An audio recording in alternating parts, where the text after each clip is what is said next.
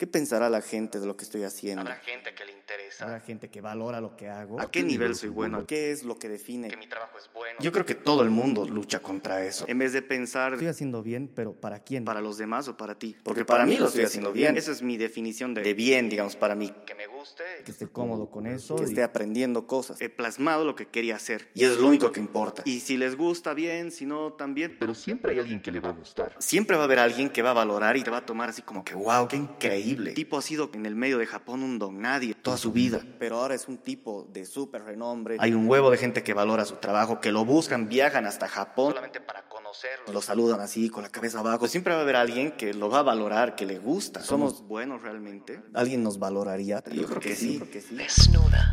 Lengua desnuda. Lengua desnuda. Lengua desnuda. Eso se llama Cruciana furcífera, si no estoy mal. Ese, esa marca que dejan los trilos. Y entonces, tú, o sea, las- los fósiles son grandes de esas marcas o son pequeños o hay de todo tamaño. Eh, normalmente se encuentran en, en formaciones muy grandes. O sea, Oh. estoy hablando de que la roca que yo vi era del tamaño de esta mesa, más o menos. Y todo era lleno del trenzado. Y lo que hice fue, o sea, porque está mal eh, ir y, y- y Claro. sacarlo. Entonces, lo que nosotros hacíamos era buscar piezas que ya estaban sueltas. Obviamente nosotros las hemos limpiado un poquito, ¿no? Pero, digamos, había alguna pieza de ese tamaño que ya estaba fragmentada, entonces con un cincel le iba limpiando y que, que quede solo el- la, la marca que dejaba el trilo. Qué increíble. Eh, igual lo, lo de las eh, almejas, ahorita no, no tengo el nombre exacto de la variedad porque en realidad hay un montón de, de, de vida marina que, que hubo acá en un momento. Eh, pero esa em, em, se encuentra en todo el camino. Hay en todo el camino. ¿Cuántos años tendrían estas almejas? O sea, desde más o menos de qué época? Ah, no. Millones. millones, sí, millones, millones de años. Es, es similar a lo que se encuentra. eh, Haces esto en Toro Toro, de seguro. Sí, sí, está en claro, Toro has Toro. estado ahí metiéndote. Sí. Y, y cómo se compara lo de, digamos, este tipo de, de fósiles con los de Toro Toro, digamos? O sea, ¿cuál es la diferencia? Eh, mira, en realidad Aparte de las huellas de dinosaurios, que nada que ver. No en realidad solo vi las huellas Mm. y algunas muestras de algunos amigos que encontraron en Toro Toro, porque pasa que la gente es súper celosa también de, Claro. de, de lo que va encontrando. Y en ningún momento a mí me, me dijeron, esto se encuentra acá, o vengan por acá, vamos a ver estas formaciones, o miren estos fósiles así del suelo. No, nunca. O sea, yo, yo tengo amigos que fueron a Toro Toro y encontraron, porque igual hay eh, algunos yacimientos de oro que recién se han descubierto y demás cosas en Toro Toro. Entonces es solamente por amistades que me mostraron que encontraron eso. Después, cuando yo fui, eh, vi, había una caverna con pintura rupestre y eh, había una... mm, ¿Pero con guía o Sí, solito? con guía. Claro, es- es- he visto esas cavernas. Pasa de que no nos dejaban ir, o sea, fuimos para la universidad, eh, durante mi carrera un breve periodo pasé fotografía y eh, tuvimos un viaje de fotografía. Entonces eh, todo era tour guiado y no nos dejaban alejarnos por ningún momento. De hecho yo quería ir a buscar algún mineral por ahí porque donde Claro. voy saco muestras. La Llevo clase, mis- estás, eres obsesionado. Sí. Es bellísimo, es, es, una, es una obsesión hermosa. Mm, Es una obsesión linda. Yo, yo te entiendo, pero también entiendo que ellos tienen que proteger. Es que hay mucha gente abusiva. que- Claro, justo eso quería llegar. Eh, mira, pasa de que mm, existe gente consciente y gente que no. Por ejemplo, yo conozco, o sea, y he descubierto algunos puntos de, o sea, bastante interesantes donde se encuentran minerales aplicables a la gemología, que es la ciencia que estudia las piedras preciosas, eh, eh, semipreciosas, ornamentales, que es a lo que yo me dedico. Y- Gemología, gemstones. Gemología, como exacto, gemstones. gemstones. O sea, sería gemology en inglés, Ujú. eh, que estudia las gemstones y las, las gemas. Eh, y mm, eh, encontré varias eh, muestras minerales interesantes aplicables a la, gemología y conozco gente que vive en esos lugares y eh, por lo general me trae algunas muestras para saber qué es. Pero si yo divulgaría la ubicación de esos lugares, yo sé que, para empezar, el territorio no es mío, así que igual yo básicamente no voy a obtener ningún beneficio grande, digamos, o sea, más que quizás el propietario, porque le estoy ayudando, comparta alguna pieza o algo así, ¿no? Para la colección o algo así. pero yo no lo divulgo porque sé que va a ir un montón de gente, ahí hay ríos, hay vida. Que no tienes respeto. Exacto. Y es bueno, y es bueno eso, es bueno que, que lo hagas así. Yo también soy bien celosa. Yo, que no, yo no sé nada de como tú, o sea, de piedras, así, ¿no? Sé que, por ejemplo, yo ahorita, aquí me recogí una piedrita, pero nunca me la voy a llevar de aquí. O sea, cuando yo me vaya de aquí, esa piedrita va a regresar. La he traído de aquí, de afuera, porque me encantó y, y le pregunté, ¿no? ¿Quieres venir? Por favor, acompáñame, ¿no? Pero jamás te voy a sacar de este lugar.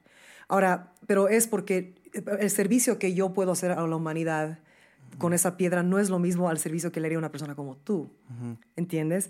Entonces, la conciencia viene de ese lado también, ¿no? O sea, tú eres consciente en la profesión y en la pasión que tienes, ¿no? De, de- de no divulgar los lugares, de proteger, de que si te vas a sacar lo haces conscientemente, lo haces para colectar, para enseñar, para educar, ¿no ve? Eso es, eso, es, eso es hermoso. Aquí yo he encontrado, te voy a mostrar un fósil, pero no lo, no lo encontré en la, allá.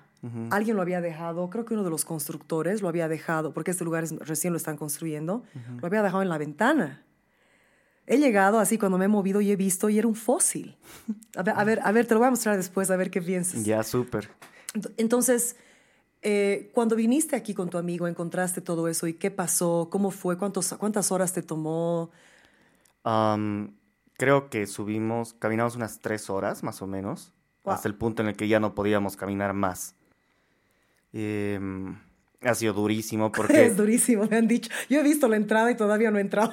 es que pasa que igual nosotros tratamos de no ir por el camino por el que van todos, porque todo ya está removido, el camino, o sea, ya no hay, eh, por ejemplo, algunos fósiles o minerales se encuentran por el, eh, por el tema aluvial. El, el río los va trayendo, Sí. va rodando y, y llega hasta cierto punto.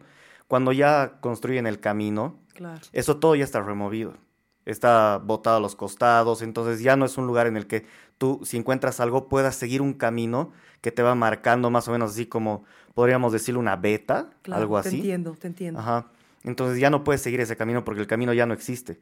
Si, si encuentras algo en el camino que ya está construido es porque quizás en la construcción, justo como, como me comentaste que encontraste un fósil acá, Sí. quizás era algún material de construcción que trajeron de por acá, Claro, y y, pero no se sabe de dónde exactamente ha salido. claro, entonces es como que se pierde la esencia de entender más el Exacto. fósil. Porque yo, por ejemplo, cuando voy a explorar algún lugar, anoto coordenadas, anoto todo exactamente donde encuentro.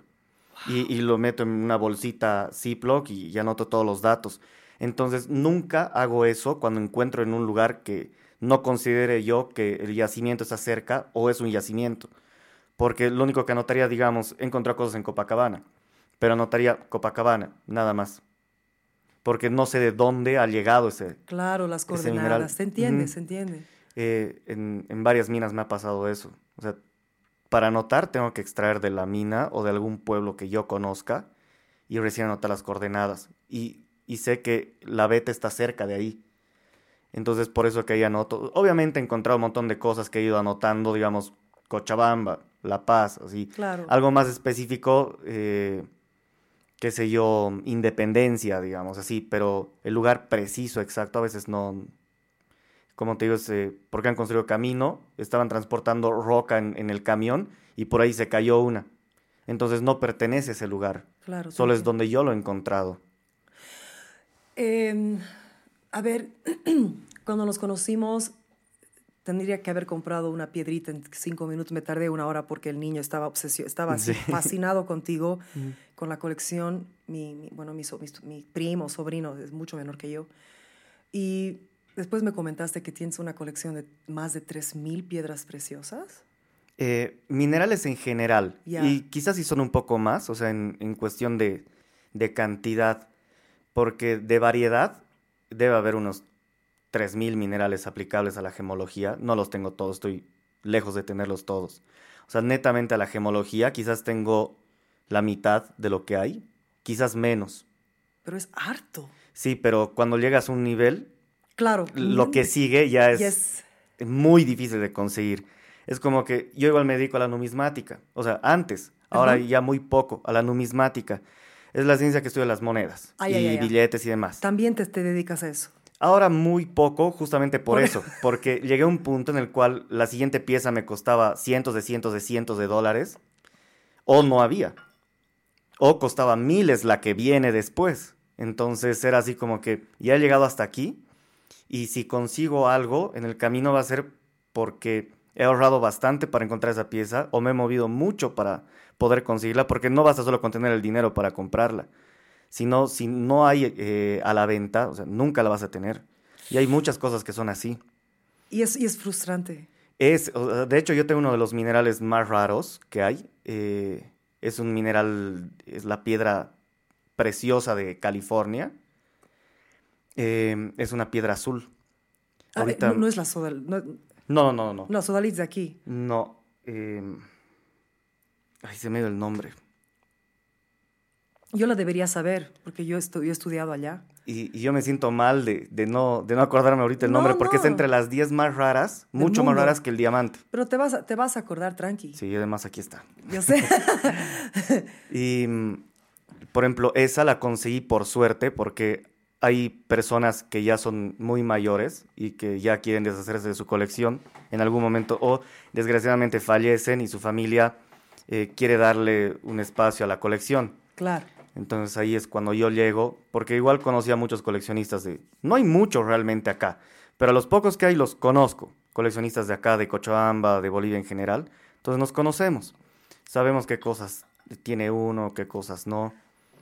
Y, y justo este señor no lo conocía y tenía prácticamente un museo en su casa. Como tú.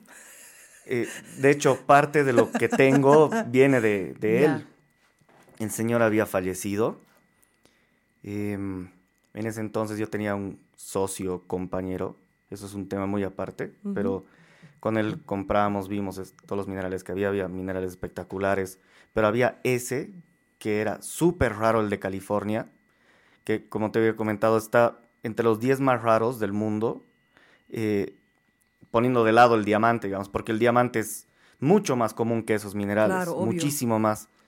Y entonces esa pieza la conseguí de mucha suerte, porque de hecho sacamos todos los minerales y después de revisar, porque estuve como un mes o dos meses tratando de separar las cositas, y después entre, entre unas cajitas que había la encontré y dije, no puedo creer que tenga esto.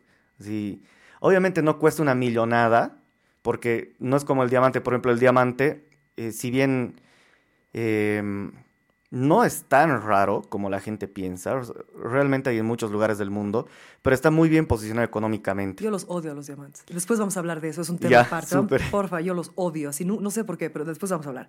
Y ahí, Entonces, eh, por ejemplo, este mineral es mucho más raro que el diamante, pero como el diamante ya está muy posicionado económicamente por X o Y motivos, eh, este, este mineral no cuesta ni la décima parte de lo que cuesta un diamante, pero realmente es muchísimo más raro. Si, si se posicionaría, costaría 20 veces más que un diamante. wow. Entonces son así cositas de que, em, como te iba diciendo, cómo se va consiguiendo algunas piezas raras.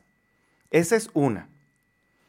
De- eh, después eh, tengo un amigo youtuber de, de Argentina, tiene un canal que se llama Foro de Minerales. Es el, considero que es el canal más eh, conocidito a nivel hispanohablante, se podría decir, sobre minerales.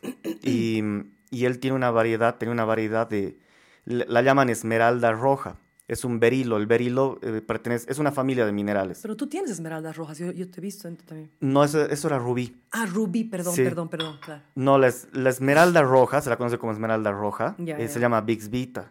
Es un mineral muchísimo más raro que la esmeralda, sí, muchísimo más. Y eh, aquí hay un mineral que es eh, bastante raro y buscado por la gente que se llama Vivianita. Aquí, Ajá, en Bolivia. eh, en Bolivia. Y este amigo quería una Vivianita. Y yo quería una, una. Entonces, eh, él llegó a Oruro una vez porque tiene algo de familia allá. Y nos encontramos y era, toma tu Vivianita, toma tu Bixbita. Así. Lo que para nosotros quizás era un poquito común, para, para él era extremadamente raro. y para vos, lo Y lo mismo, o sea, pese a que allá en Argentina no hay la, la Bixbita, creo que Estados Unidos es uno de los yacimientos, pero mm, él tenía varias, entonces para él era así como que, sé que es raro, pero toma, y para mí era lo mismo, la Vivianita, yo sé que hay países en los que pagan miles de dólares por una buena pieza, y que es un, es un mineral que son como cristales verdes, parece tal cual kriptonita, así como la... ¿Lo de Superman? Sí, la de Superman, exactamente. Así es. Solo que no se emplea tanto para el uso como gema porque tiene dureza muy baja, entonces se puede rayar fácilmente. Em, pero es muy cotizada a nivel coleccionismo. Es muy cotizada. Y, y entonces le encantó, entonces era, toma, toma. O sea, ustedes hablaron de antemano, así como que nos Nos hicimos amigos. Ajá, por, eh, tiene un grupo en Discord donde están todos los, la gente que le gusta los minerales. ¿En qué Discord?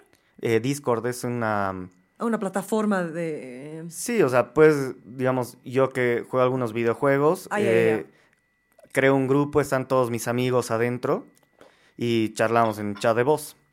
Eh, lo mismo pasa con esto, él genera un grupo en el cual la gente comparte sus minerales y demás. Y también eh, hablamos, digamos, alguien puede conectarse al chat de voz, está bien, entonces hay gente de todo el mundo. Eh, más que nada latinoamericanos pero hay gente de todo, de todo el mundo, entonces eh, hay un colombiano, un chileno, un español, bueno, ya es hispanohablante, pero no pertenece a, a Sudamérica, ¿no? Pero está, está ahí. Y, y entonces charlamos siempre de minerales. Es, sí, me gustaría tener mucho, este, como el caso de las bolivianitas. Sí, que las amo. Y yo tengo, yo tengo varias, entonces les muestro, ellos alucinan, es así, wow. Yo alucino con esa wow". piedra. Y es difícil, sabes que a mí es menos linda en joyas. Uno realmente tienen que saber mucho. Tendría que ser una persona como tú, que además sea joyero, Mm. que realmente haga una pieza que yo pagaría un montón de plata para tener como Mm. joya. Porque mucha de, la, de lo que hacen con la bolivianita no es estético. Pienso que no saben según lo que yo he observado, es mi humilde y muy ignorante opinión, porque no, no, no tengo el conocimiento que tú tienes, pero hay pocas piedras de bolivianita que yo he visto en joyas que son, wow, qué bellas, porque, y no es la piedra, es cómo la han tratado, cómo la han, o sea, cómo la han puesto en joya.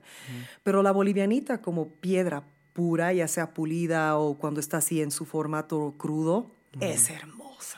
Es que pasa, pasan muchas cosas. Yo igual soy tallador de piedra, o sea, facetador. Digamos, tú tienes una piedra en bruto, yo la vuelvo como para que tú la uses en una joya. Y, y sí veo bastantes eh, falencias de corte y demás. Fatal. Y puedo, puedo, decir, puedo usar cualquier tipo de palabras. Lo que, de, lo que Sí. te dé la gana, puta Pasa mierda, que, carajo. sí, Se puede hablar de todo. pasa que la bolivianita igual ha sido muy prostituida, así brutalmente. Es una gema que debería tratarse con mucha delicadeza. Es sumamente rara. Es rarísima, es Eh, bella. Solo hay en un lugar en el mundo que es la mina Naí, que se encuentra frontera con Brasil, cerca de Puerto Suárez. Yo he vivido un año en Puerto Suárez y nunca he ido a la mina. Pero en ese momento no estaba tan loco como ahora, digamos, por los minerales. Pero es el lugar donde se extrae, es un lugar extremadamente cálido. O sea, realmente la gente se sacrifica mucho por esa, por esa gema. Pese a que está bien controlado, o sea, y, eh, el tema de seguridad está bien Claro. y todo, pero mm, pienso que debería ser mucho más valorada esa piedra, o sea, a nivel mundial. Pasa de que eh, había un señor que fue el que encontró la bolivianita hace muchísimos años y eh, él es el propietario de la mina Naí. No recuerdo ahorita el nombre exactamente, y es una persona de tercera edad. Y mm, eh, esta persona la llevó a comercializar por Europa. Y la bolivianita pasa que es la mezcla de dos minerales. O sea, no están mezclados, ¿no? Sino que están dentro de un mismo cristal. Eh, una es la amatista, que es eh, la variedad morada de la familia del cuarzo. Y el otro es el citrino, que es el mineral amarillo, perteneciente igual a la familia de los cuarzos. Cuando los dos se presentan en una sola piedra, ahí recién es una bolivianita. Y entonces ver esa, esa, mm, esa mezcla de colores es Es increíble. y la gente lo tomaba como mineral falso. Entonces nunca ha sido tomado en serio por muchos años. Era como que, llévate eso, eso es falso, digamos. Eh, realmente no se ha valorado, eh, no se ha hecho un estudio fuerte hasta hace un, un- podría decir un par de décadas, una década quizás, que se ha empezado a realmente popularizar a nivel mundial la bolivianita, porque antes era un mineral falso. Pasa que se puede hacer también en esa, esa pigmentación. No obviamente o sea, alguien que conoce se da cuenta cuando la ve, digamos, cuando es un material tratado con radiación a cuando es un material natural. Pero justamente esto quería llegar del tema del corte, que no es valorada y que sí se ha vendido como lo que sea. Eh, o sea, como te dije, se ve prostituido tanto ese mineral que lo ves en todos lados y ya no te genera ese cierto aprecio, gusto o interés como por el diamante, digamos. No ves a la mayoría de la gente le gusta el diamante. A casi todo el mundo le gusta. Son Pero- muy pero- raras las personas ¿será, que no. ¿Será que les gusta o es que lo ven en una puta revista? ¿Sabes qué? Es que eso es. Eso es. O sea, o sea, es una piedra, es bonito, brilla. O sea, pero para mí es la cosa más común, la cosa más no tiene cero valor espiritual ya para mí. No, o sea, todo el mundo es como que, pero ¿será que te gusta? O sea, ¿será que Louis Vuitton realmente te gusta? ¿O, o es que lo has visto en demasiadas revistas? No. ¿Entiendes? es- eh, sí, pasa, pasa justamente eso. O sea, con- y después vamos a tocar el tema del Sí. diamante porque sí hay algunas particularidades que la hacen muy especial Claro. a la piedra. Claro. Pero sí ha sido una piedra que, como tú dices, en Louis Vuitton, que ha hecho sus colaboraciones con una marca que se llama Supreme y que han hecho un ladrillo Supreme que te cuesta, creo que se vendió en mil dólares o dos mil dólares, un ladrillo. Es un ladrillo común y corriente que tú puedes salir ahorita al frente y recogerte un ladrillo y dice Supreme, nada más. Y, Louis Vuitton igual ha hecho cosas medio ridículas, eh, súper coloridas, pero mal. Y ya cualquier cosa le pone su marca y ya vale miles de dólares solo por el hecho de la marca. Es que y la, y la- la gente, la gente que paga por eso es la estúpida. Es, es la gente que no, no entiende que eso no, es- no tiene valor. Esto, esto vale más que una Louis Vuitton. En, en, en este, este textil, este textil tiene más vida, más tiempo, más conexión con el planeta Tierra, más relevancia. O sea, es, es, es mucho más una pieza de arte que Louis Vuitton. Y Eso es un- económicamente debería valer un huevo más que... Debería, por eso te digo, debería valer Mm. mucho más que Louis Vuitton. Yo trato de, de tener cuidado con las cosas que compro y que, porque me he movido harto en mi vida. Yo ahorita en Nueva York tengo una guayo más y tengo otras cosas que tengo que traer, pero me he movido tanto y he, y he tenido que dejar tantas cosas que he amado. Imagínate tú tu colección, moverte 50 veces con tu- toda tu colección. Sí. ¿no? Y entonces, digamos, yo soy muy... Y, y- y no quiero que tengan la impresión de que estoy juzgando. No es que esté juzgando, sino que siento que esta cuestión de dar valor a las cosas porque alguien te dice que tiene valor y no porque tú tienes tu pensamiento, tu forma de ver el mundo que te dice, ¿será que eso realmente tiene tanto valor? O sea, a ver, déjame ver, ¿qué tiene más valor? Un tejido como este que toma un montón de tiempo, que te dura años y años y años y años, que no es, no hay uno solo igual a este. No Pero hay de uno. hecho un aguayo aguayo, desde que hacen el hilo, eh, lo pigmentan, lo hacen a mano. O sea, es, es un trabajo No se compara. gigantesco. ¿no? Entonces, Louis Vuitton, por ejemplo, cualquier otra marca, si agarran, va a una fábrica, hay un estampado, no sé qué, todo se repite. Y la- la- yo puedo comprarme aquí una cartera y otra chica allá tiene la exactamente misma cartera y, no tiene, y tiene, tiene cero relevancia sobre la historia de nosotros como seres humanos. Y eso a mí, ¿sabes que Me molesta. Como también me molesta cuando dicen hay un estándar de belleza. Me parece la cosa, desde muy pequeña, esto me parecía tan estúpido. Yo decía, ¿cómo va a haber un estándar? O sea, ¿por qué? Porque una revista dice que un hombre que tiene músculos y es rubio, y lo- e- eso es bonito, yo, a mí me tiene que gustar eso, o que yo tengo que ser igual a la, a la chica de la revista rubia, o sea, o, o lo que fuese, digamos, negra, si ese fuera, fuera el caso. O sea, ¿por qué? ¿Por qué, ¿Por qué hay un estándar de belleza? Han- y, y han habido situaciones en Estados Unidos y en otras partes donde, por ejemplo, dicen, no, Am, ah, que tal, tal grupo cultural no, no, es, no son pues gente bonita. Y, y yo, y, o sea, no sé si es que soy muy renegona o, o me- la lógica es tan lógica para mí, es tan transparente. O sea, ¿cómo van a decir que un grupo de gente no es linda? Así han sido creados. Si no son lindos porque tú no, no, tú no los puedes ver así, porque tú no tienes la capacidad de ver la belleza en esa gente. No, porque tú necesitas una revista que te diga, ¿no ve? O necesitas que, la- que los medios te digan que, que es el estándar de belleza. Y es lo mismo esta cuestión con el diamante, ¿no? Para mí la bolivianita es una de mis cosas favoritas en todo el planeta, así como, como la hoja de coca. Y yo tengo una pieza linda de la bolivianita que no es tan cara porque es carísimo. Yo la hice, la hice, me la compré en oro, le pedí a mi mamá que me regale para mi cumpleaños hace dos años. Eh, Entre ella y mi hermano me han regalado. Y es un anillito, ¿no? Pero es lejos de lo que yo imagino lo que esa piedra realmente podría ser, ¿no? En el aspecto de, o sea, si yo tuviera millones y millones de dólares, yo me compro un set de bolivianita, pero hecho así, por artesanos, alguien que sepa cortar bien la piedra, así, pero así quisiera, ¿no? Porque para mí esa piedra tiene que lucirse así. No todo tiene que ser enorme, pero además cortar la combinación perfecta eh, del, del- del- del morado con el- la parte dorada, ¿no? O sea, siento que realmente no, no, no, no saben. ¿sabes? Y, y no sé, no sé por qué lo siento así. Es que pasa eso también, como empezaron a extraer demasiada bolivianita eh, y no había en su momento quien la compre. Empezaron a hacer piezas muy gigantes también. Entonces Claro. era como que una gema que es muy grande es muy común y no tiene mucho valor, digamos, en teoría.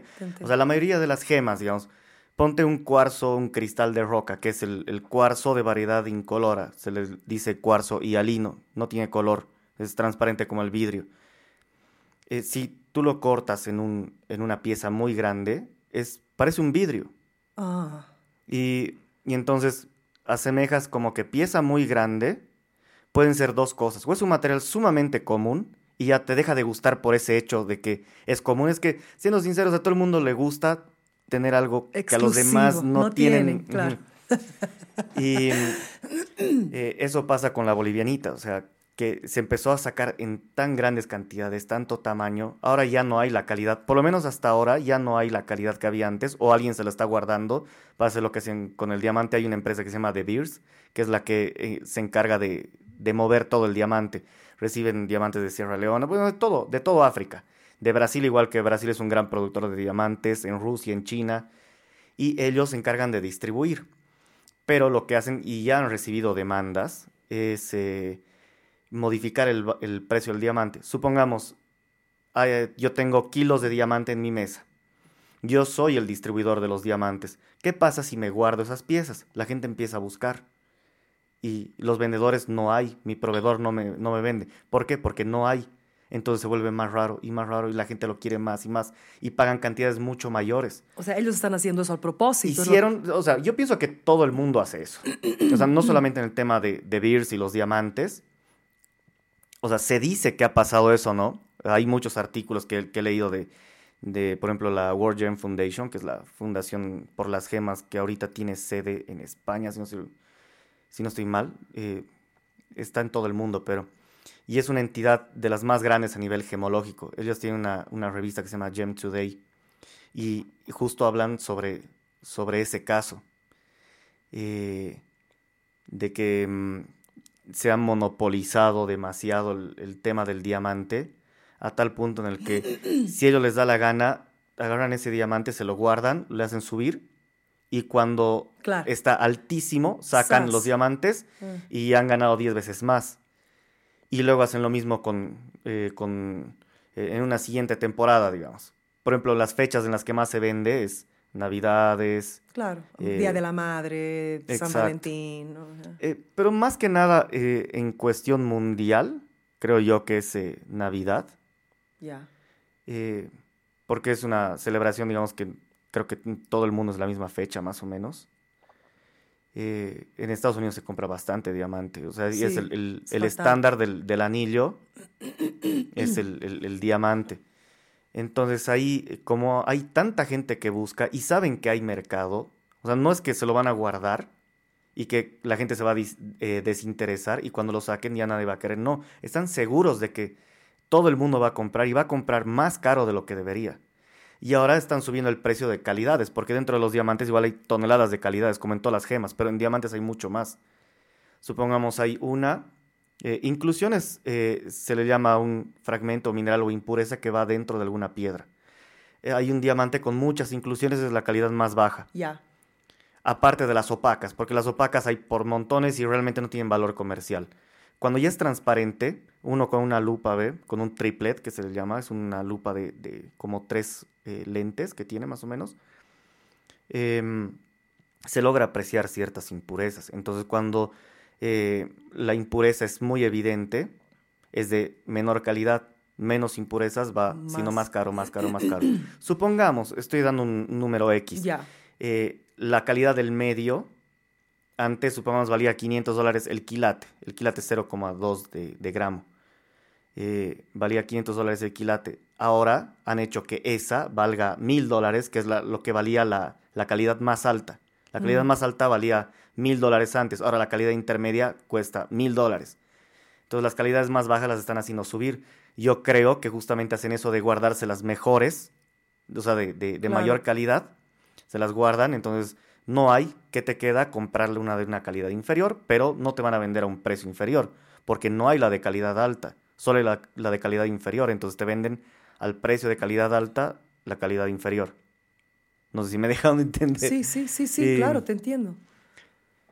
Y entonces ha ido subiendo, subiendo, subiendo, subiendo, subiendo. Te quiero preguntar, ¿por qué el diamante se ha vuelto tan famoso? O sea, hay un monopolio de, de publicidad que ha trabajado en... O sea, aparte, bueno, olvídate de África, vamos a hablar de eso después, ¿no? Porque es un tema aparte. Sí. Pero ¿por qué crees? O sea, es linda la piedra, es hermosa, brilla, pero hay hartas piedras que brillan. Mira, la- o sea, la bolivianita brilla, no sé, o sea, ¿por qué? ¿Por qué? ¿Qué ha pasado? Eh, no recuerdo el nombre de la persona. Hace mucho tiempo eh, tenía la piedra, monopolizó la- lo que era la extracción del mineral. Y el tipo se le ocurrió eh, introducirlo al mercado. Entonces era, la campaña era de que era la piedra para el matrimonio. Ah, o sea, más que nada es para eso. O sea, claro. eh, en- fue entrando de a poco, así como que eh, regálale una piedra así a, a tu prometida o a tu esposa o, o a quien sea. Entonces fue estandarizándose el tema de que eh, si te casas tienes que dar un diamante. Y ahora no puedes dar un anillo que no sea de diamante. O sea, ya es medio raro que no des un, un anillo si no es de diamante cuando te estás casando. ¿En Bolivia también?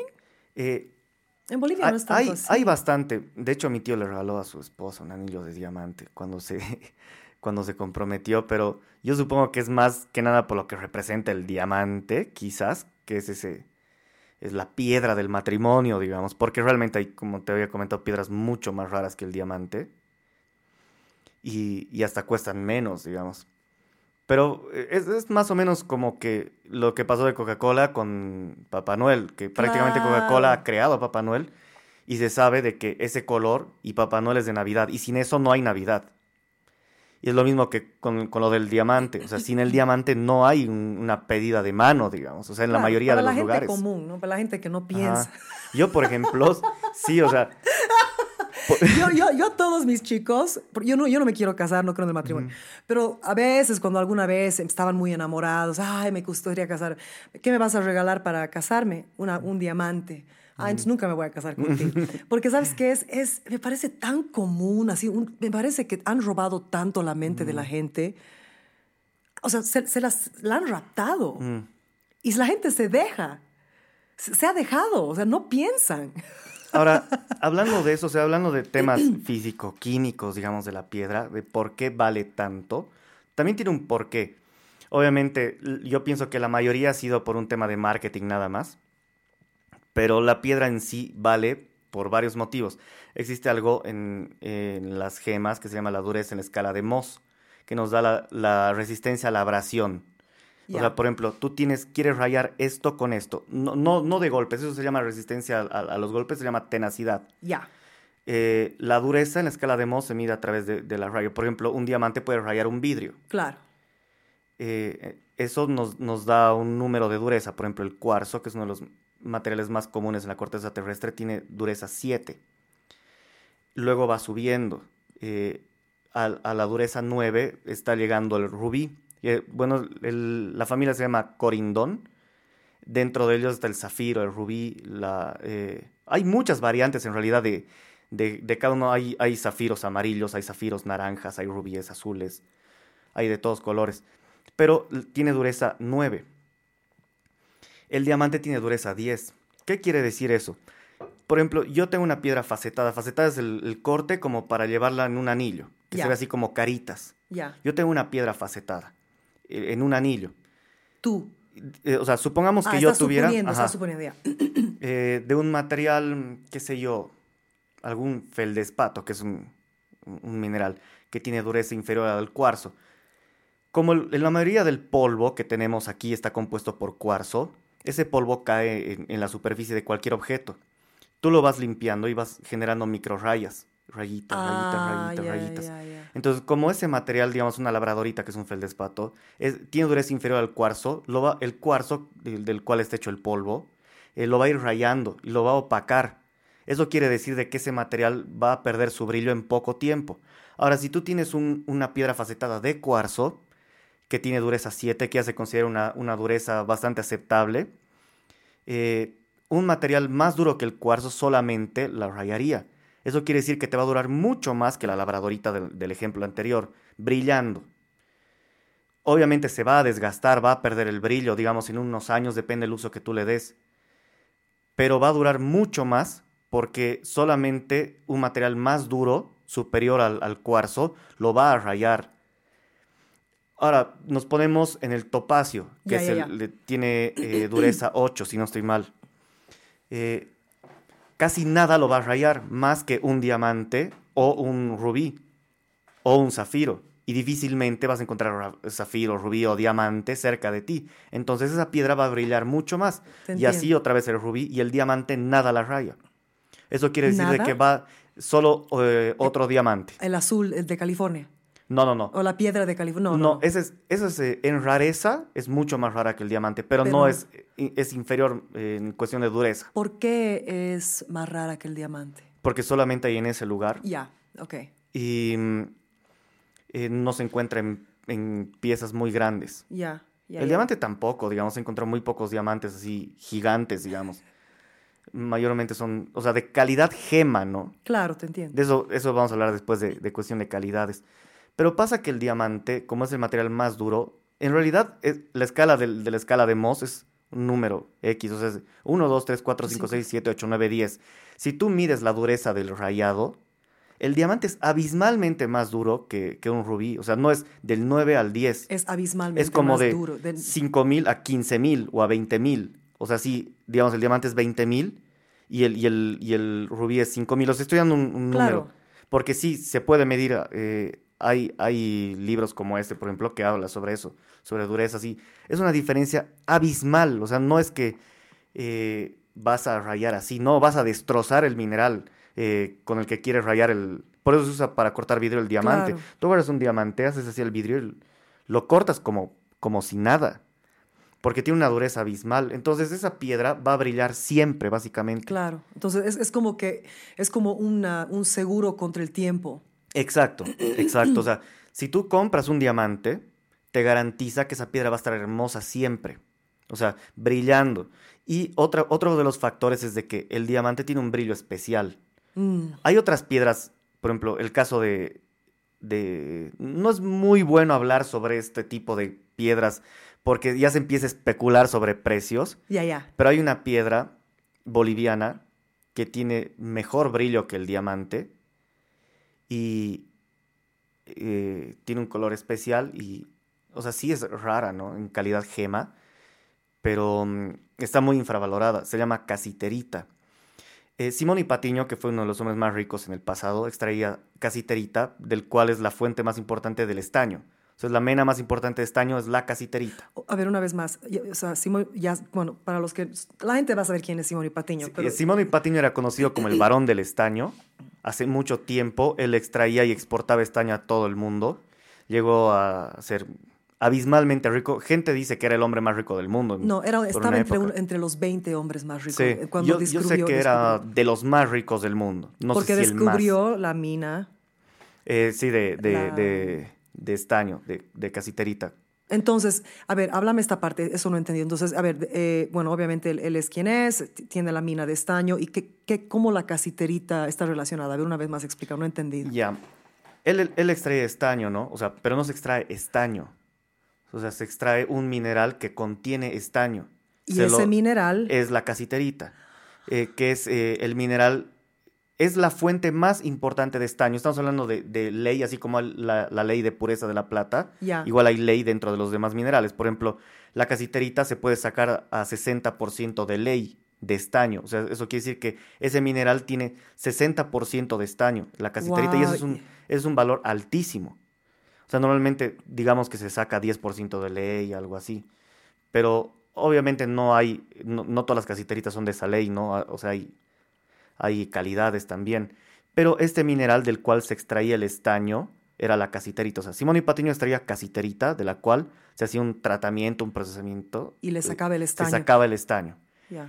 Pero hay gema, o sea, hay la piedra de calidad gema. Calidad gema eh, se toma en cuenta la dureza, la transparencia, el color, y, y esos son los aspectos más fundamentales para decir que es una gema o darle valor. En, en una, en una casiterita de muy alta calidad, es color champán más o menos. Wow, Tiene mejor brillo que el diamante. wow. Eh, ahorita en Estados Unidos yo sé y conozco gente que me ha pedido de Estados Unidos, pero es que es el clásico de yo sé que vives en un país del tercer mundo, te voy a pagar 10 pesos y yo Ah. me lo voy a llevar Y voy lo, a- lo voy voy, a- voy a voy a volverlo prostituirla. 10 mil dólares eso. Y me pasó eso, un tipo me habló y me dijo, De Estados Unidos. sí, de Estados Unidos. Me dijo, estoy llegando de Estados Unidos, eh, ¿tienes casiterita? Y yo, claro, tengo. ¿Cuál es el precio? Depende la calidad que estés buscando, el tamaño y demás. Eh, le decía, si, si quieres puedes consultar más o menos el precio de eBay, eh, pero, mm, o sea, la mayoría de la gente consulta el precio de eBay, pero no se da cuenta del mercado en el cual vive, ¿no? No es lo mismo el mercado en Estados Unidos que el mercado en. Bolivia. Pero como la, casi toda la casiterita que se vende en eBay sale de Bolivia, o sea, casi todas las publicaciones es casiterita boliviana, porque es la mejor que hay. Claro. Entonces sí puedes equiparar el, el- el precio más o menos. Entonces yo le digo, te voy a dar un precio inferior del de eBay. Me dice, ah, no, es que yo estaba pensando comprar eh, a precio de gallina muerta, me dijo, porque seguramente tiene, eh, tiene familia de Bolivia o algo así, por eso estaba viniendo. Y quería comprar de ocasión y le digo, ¿sabes qué, amigo? Yo justamente estoy tratando de revalorizar los minerales para que se vayan con un valor agregado de acá. Y es lo que ha pasado con la bolivianita, digamos. O sea, que él se ha, se ha extraído en cantidades colosales, en bruto, que es como se extrae tal cual de la mina. Se ha se- aquí se pagaba centavos el- por el kilo. Se ha llevado a China, a Estados Unidos, a algunos lugares de Europa. Se ha facetado la piedra y se vendía el quilate a 100, 200, 300 dólares. El quilate. Y, y aquí el quilate no lo vendían en, nada, o sea, ni siquiera habría una moneda para pagar, o sea, de, lo bajo que, que se vendía, o sea, estoy hablando de que se vendía, digamos, un peso el kilo, algo así. Yo sé que empresas chinas pagan un peso, tres pesos, cinco pesos el kilo, obviamente compran en toneladas, ¿no? Pero es, es ridículo el precio. Y, y justamente yo sentí que eso querían hacer conmigo con la casiterita. Y me dijo, no, disculpa, no era mi intención aprovechar y no sé qué. Yo le dije, Sí era sé tu que es así. Sí era tu intención Ajá, aprovechar, huevón. Obvio. Solo que el tipo no sabía que yo ubico de mercado eh, en el extranjero, digamos, porque sí tengo bastantes clientes de- en cuestiones de, de- de minerales, porque, o sea, muy aparte de que comercio no con minerales, soy coleccionista, entonces busco minerales que solamente hay en otros países. E intercambio con gente de otros países, minerales que me faltan. Entonces yo ya sé más o menos, investigo sobre el valor de cada una para saber qué le voy a ofrecer. No le voy a ofrecer algo de, digamos, de 10 mil y me está dando algo de mil. Claro, tienes razón y me, y me alegro, me alegro tanto que lo hagas, lo hagas así, porque yo pienso que nosotros, bueno, en Bolivia eh, tenemos un problema de amor propio. Mm, Nuestra cultura Bastante. está mejorando con estos nuevos millennials y las generaciones nuevas, con los, muchos que están haciendo sanación. Justamente en La Paz, cuando estaba filmando el podcast, se me, te estaba contando, se me rompió una de las herramientas, ¿no? O sea, el, el trípode. A cinco minutos de filmar. Pucha, corriendo salgo del lugar, me voy a, a una tienda Radio Shack, que acá- en Estados Unidos ya ni, ni existen, creo. Y entro así buscando, y vi un chango, qué sé yo, de unos 35 años. Y yo estoy ahí, por favor, necesito un, un trípode, no sé qué. Y él dice, yo también estoy buscando. No, es que yo estoy filmando mi podcast ahorita y no sé qué. Y él me dice, yo también estoy comenzando un podcast, me dice. Después en el Trufi el otro día también otra chica estaba hablando de un podcast. Y él me dice, de- y me dice, ¿qué es tu podcast? Le digo, bueno, se llama Lengua Desnuda. Y yo, yo le digo, el tuyo, me dice, es de autoay- autoayuda. Y hay mucha gente que está en eso ahorita en Bolivia, o sea, en el, la autoayuda, en el entender nuestro valor, en revalor- la, la revalorización de nuestra coquita, ¿no? La, la- yo, yo compro pura coca bio- eh, ecológica. Hay un, un montón de gente que ahora se ha entendido, ¿no? Y es, es la revalorización de eso, porque la coca es una hoja que nos podría llevar, bueno, tú has visto el primer podcast, ¿no? Y tenemos ese problema, o sea, es como que es una cosa, digamos, bajarle el precio a, a tu comunidad, ¿no? Hacer un trueque, no, no sobre, sobrecobrar, ¿no ve? Ayudar a tu comunidad, o sea, ya te- baratito te doy, ¿no? Otra cosa, ya cuando estás lidiando con el exterior, hemos dado demasiado culo como cultura. En el arte, en todo, en todo, en todo. Pasa que, o sea, yo considero mucho que esto es cierto, lo, de- lo de esta frase de que el conocimiento es poder. Sí, Y pasa que en muchos países tercermundistas, o sea, podríamos llamarlos así, Sí, eh, no hay cierto nivel de educación o de, o de interés de, de- de educarse.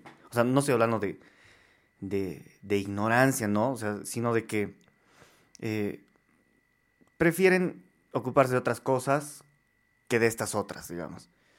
Eh, entonces la gente no investiga, no estudia sobre el tema. Es así como que yo sé que esta piedra vale y te la vendo, nada más. Pero no investigan de que hay calidades de piedras, hay diferentes colores, hay inclusiones, hay variantes, hay un montón de cosas. Que si esa persona tuviera el conocimiento, tuviera el interés de aprender sobre esas cosas, podría generar mucho más dinero. Por ejemplo, eh, en el caso de la matista, digamos, que es la variedad morada del, del cuarzo, una persona que no sepa va a vender amatistas de muy buena calidad y de mala calidad al mismo precio que posiblemente le dé al precio de mala calidad. Pero si supiera diferenciar eso, diría, esta te cuesta tantos, y esta te cuesta tantos y esta tantos. ¿Por qué? Porque Por esto y esto y esto y esto y esto y esto.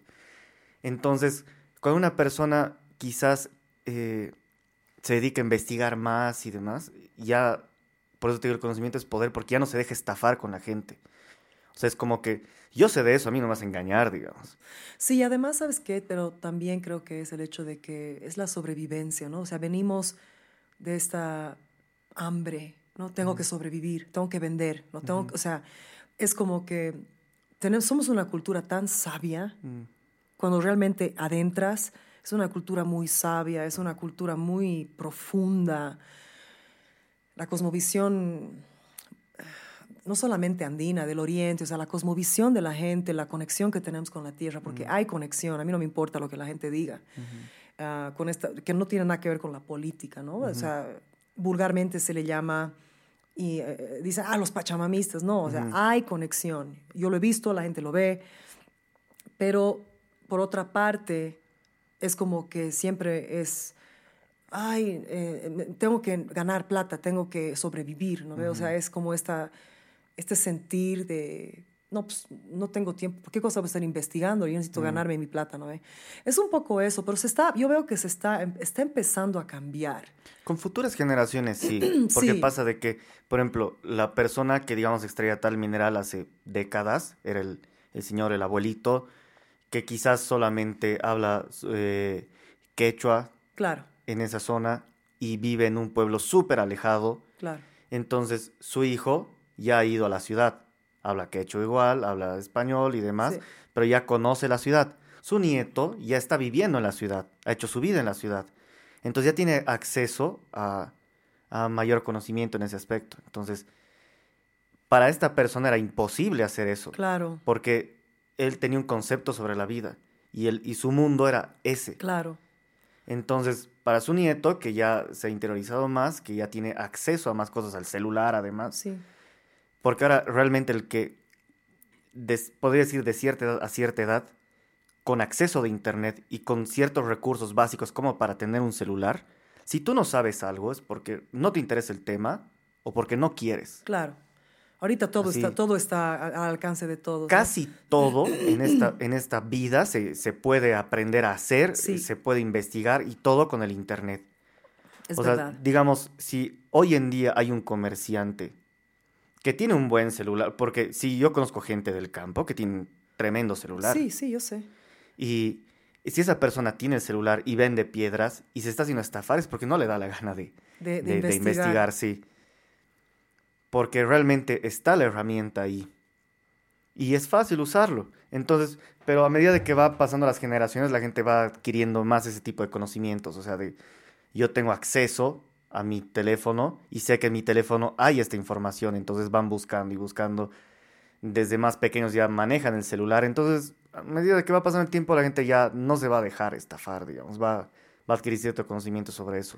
Y además es, es- va a contar mucho de gente como tú y yo y de las comunidades alrededor de esa gente que les digan, ¿no? O sea, mira, no te dejes estafar, yo te voy a pagar más. O sea, ay, es que es tan difícil eso, ¿no? Porque todos queremos no pagar tanto. Mira, justo. O sea, ¿No claro, ve? a mí me gustaría comprar diamantes a un peso, digamos, ¿no ve? Claro, ¿quieres? Obvio. Yo, aquí hay coca si quieres, ¿ya? Yo Ya, me- yo me voy a listo, servir, gracias.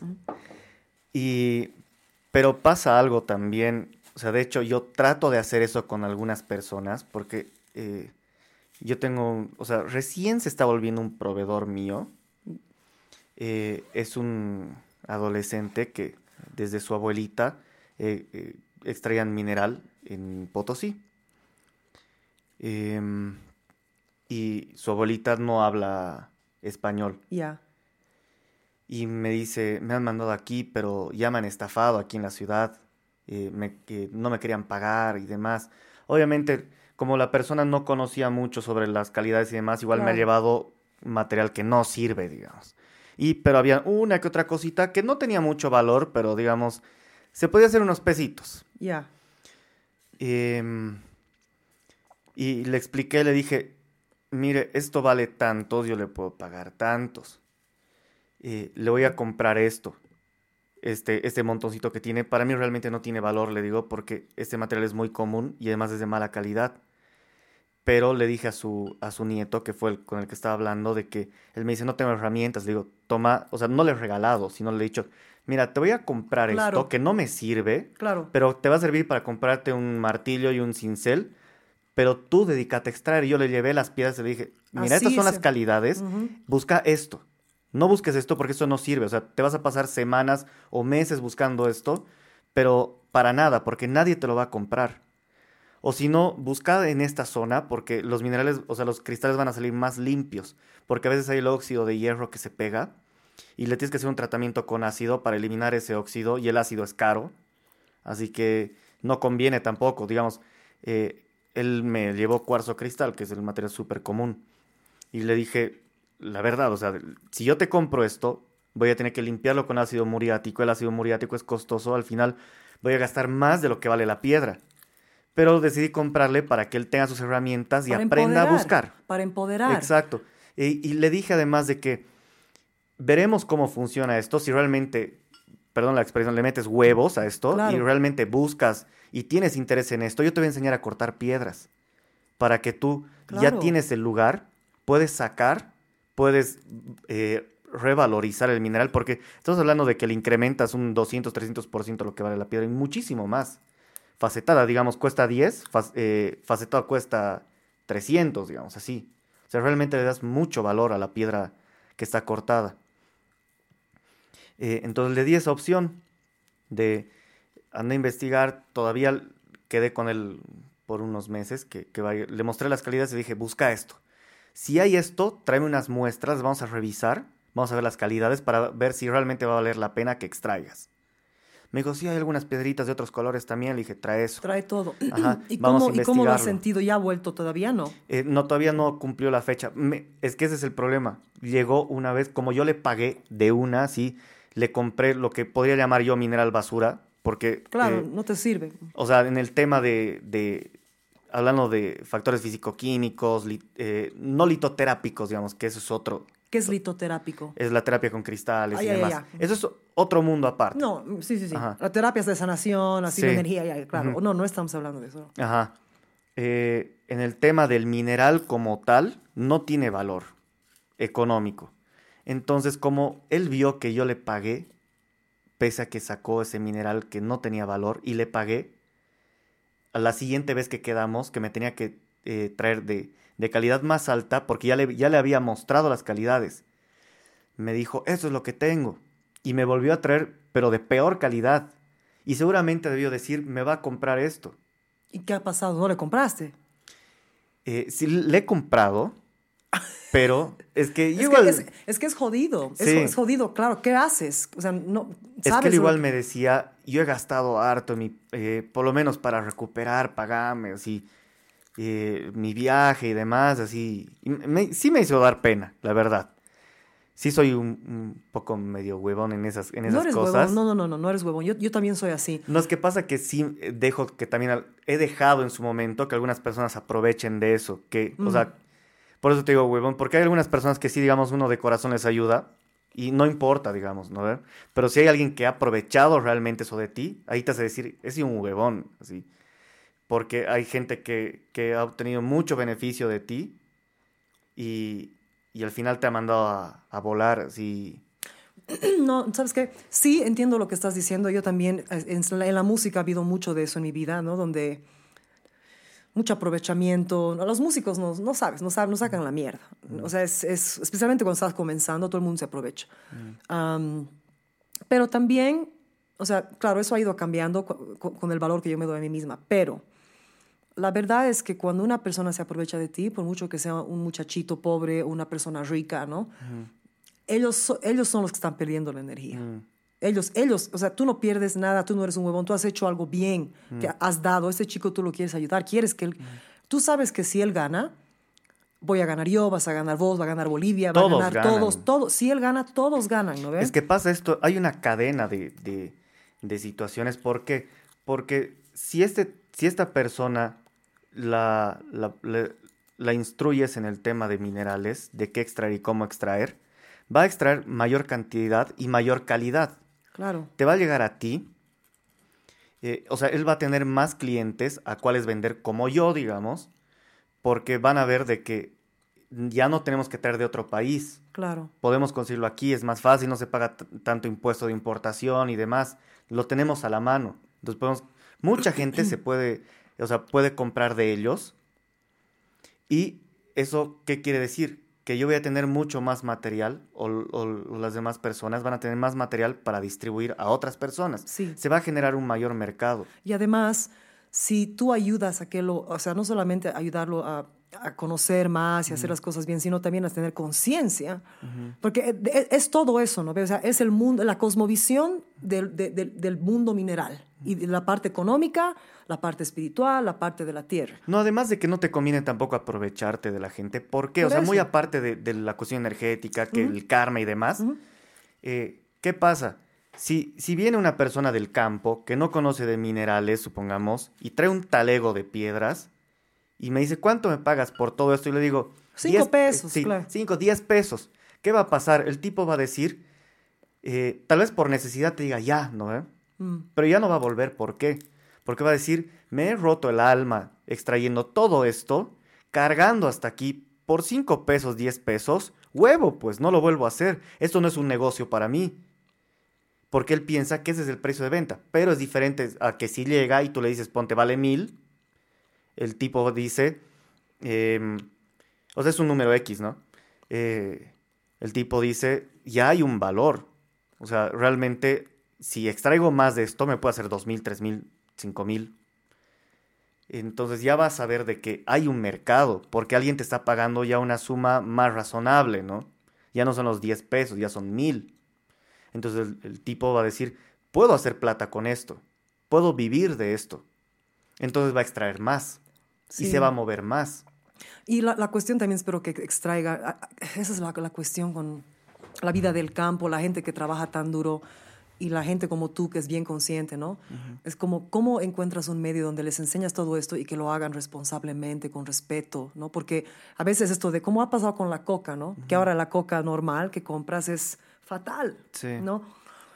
Lo- eh, me pasa lo mismo, ¿sabes? Esa sensación con los lustrabotes, los lustrazapatos en Cochabamba, en La Paz.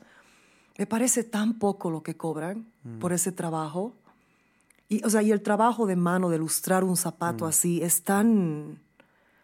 Un buen lustrabotas es un, es un artesano, o sea, es un artista. A mí me gustaba hacerme, yo vivía en La Paz, viví unos 13, 14 ¿Ah, años. sí? Y me encantaba hacerme lustrar los zapatos porque te sentías bien, así de que, así, Sí. hacía brillar, y así, te sentía bien y quedaba lindo el zapato, o sea, no, no era como tú. Mm, No, ya. sí. Yo aquí ya no, sí, sí, pero digamos, en, en La Paz no hay otra porque estás siempre con voto. Y con además en La Paz hay al- patadas lustrabotas. A todas partes, pero cobran tres pesos, dos Sí. pesos. Lo o- más que he visto cobrar ha sido 5 pesos. Sí, vez. o te dicen tu cariño.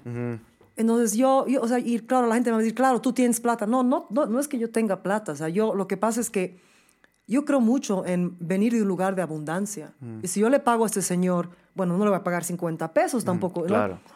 Unos 10 pesos. 10 pe- tres veces lo que me está cobrando. ¿No? 10 pesos, date valor, Mm. vales, eres valoroso para mí. Esos 10 pesos, yo te juro, me regresan por 10. Mm. Y no es que, ay, tienes que dar para recibir, no. Sino que hay cosas, por ejemplo, que no, pues no voy a, no voy a pagar más de 5 pesos. Por ejemplo, para un Kleenex que va a acabar con Mocon. O sea, hay- o sea, eso ya es una cosa de mercado. Pero la mano de obra, el trabajo de una persona, o sea, tiene que empezar de nuestro, de que nosotros les demos ese valor.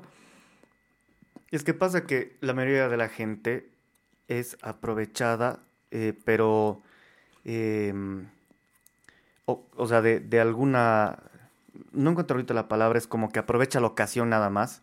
Supongamos, es lo que te decía del- de lo del talego, o sea, por ahí viene, aprovecha justo esa súper oferta, porque el tipo no sabía y compra, pero ese tipo no va a volver a, a- a extraer más. Entonces no, no has generado un mercado. No has generado... Lo has matado al tipo. Claro, se ha matado la oportunidad. Ajá, porque quizás si le ofrecías, digamos, no mil, ¿no? Pero en vez de 10 pesos, quizás si le ofrecías 100, el tipo iba a estar más interesado. Si le ofrecías 200, Y además ya estás haciendo un más. fucking bien, estás haciendo un bien. No solamente por hacer, es que, Te entiendo, te enti- tiene, tiene que haber, eh, entiendo lo que estás diciendo, tiene que haber la o creación sea, de muy una aparte de que realmente, porque se siente mucho hacer el bien, pero no se están dando cuenta y no están pensando un poquito de que haciendo el bien, hacen el bien a ellos mismos y generan mucho mercado y más plata para ellos.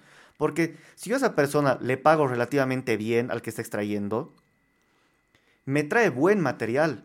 Porque, ponte, yo le digo, te pago más, pero, Pero- pero dame lo mejor. dame bueno. Ajá. Entonces, voy a tener un producto de mayor calidad. Va a haber gente más interesada en mi producto porque tengo de mayor calidad. Entonces, él ganó más porque yo le pagué más. Yo gané también. O sea, no, él, él no ganó más, ¿no? En toda la cadena porque el final, final, final es el que gana más. Pero él ganó porque se le pagó bien lo claro, que extrajo. lo correcto. Yo gané porque eh, tengo un mejor producto y llegué a más personas, porque de eso se trata, digamos, de, de llegar, hacer conocer. Y eh, considero yo que si se hace un buen trato, la persona final también puede adquirir un producto de buena calidad a un precio relativamente eh, bueno, digamos, porque no es lo mismo comprar una piedra aquí que importarla de Rusia, digamos, te va a costar mucho más. Entonces la tienes aquí, la ves en persona, porque es diferente hacer traer, porque en, la foto es diferente a como lo ves en persona. Aquí tú tienes una piedra de buena calidad, la estás viendo, realmente la estás viendo así en tu cara, puedes escoger la, la que más te guste, todos ganan. Tú tienes el- el- la cadena final, tienes una buena piedra, Claro. quizás un buen precio, Que le da buen nombre al, lugar de origen, tú has ganado, has creado oportunidad, mercado y es una persona... cadena en la que Sí. todos ganan. Sí, Todos. Quizás uno gana más que el otro, pero todos, todos están bien y pueden estar bien. A su manera, pero todos pueden estar bien. Y eso no entiende la gente. Como te dije, solo aprovecha de una ocasión, digamos, le voy a comprar a este tipo porque está súper barato. Y ese tipo no vuelve a traer nunca más nada. Eh, a ver, háblame un poco de los, porque me, ah, mencionaste los tri- triglobitas al principio. Ajá. En La Paz no ve que hay mucho. es, es muy difícil, o sea, van al río, ¿dónde? ¿Dónde van? ¿Dó- ¿De dónde sacan? Porque yo, por ejemplo, a veces he estado caminando en La Paz, yo me he comprado como tres o cuatro o cinco o seis. Estoy obsesionada con eso. Y uno le regalé a un amigo eh, productor de música en México, Luis García. Mira, yo le llevé el triglobita, lo abrí, no ha parado de hablar de eso una semana. No podía creerlo, empezó a leer lo que era. Más bien llegó a su destino porque eh, normalmente no se, o sea, es prohibidísimo. Yo- yo no llevar- sabía. Claro. ¿De verdad? Sí, sí, Ay, o sea, puta. igual la bolivianita, o sea, si digamos, Así, sí, en sí, bruto. En bruto. tú la llevas, te pueden arrestar y te ponen una multa increíble. Yo no sabía. Mira, por ejemplo, eso yo no sabía. Pero, por ejemplo, yo agarro en La Paz, no solamente me compré para mí, yo estaba con un novio, él se compró tres. Y los precios eran, o sea, abismalmente diferentes, ¿no? Una era 100 y el- una similar, o sea, eran señores que simplemente querían vender.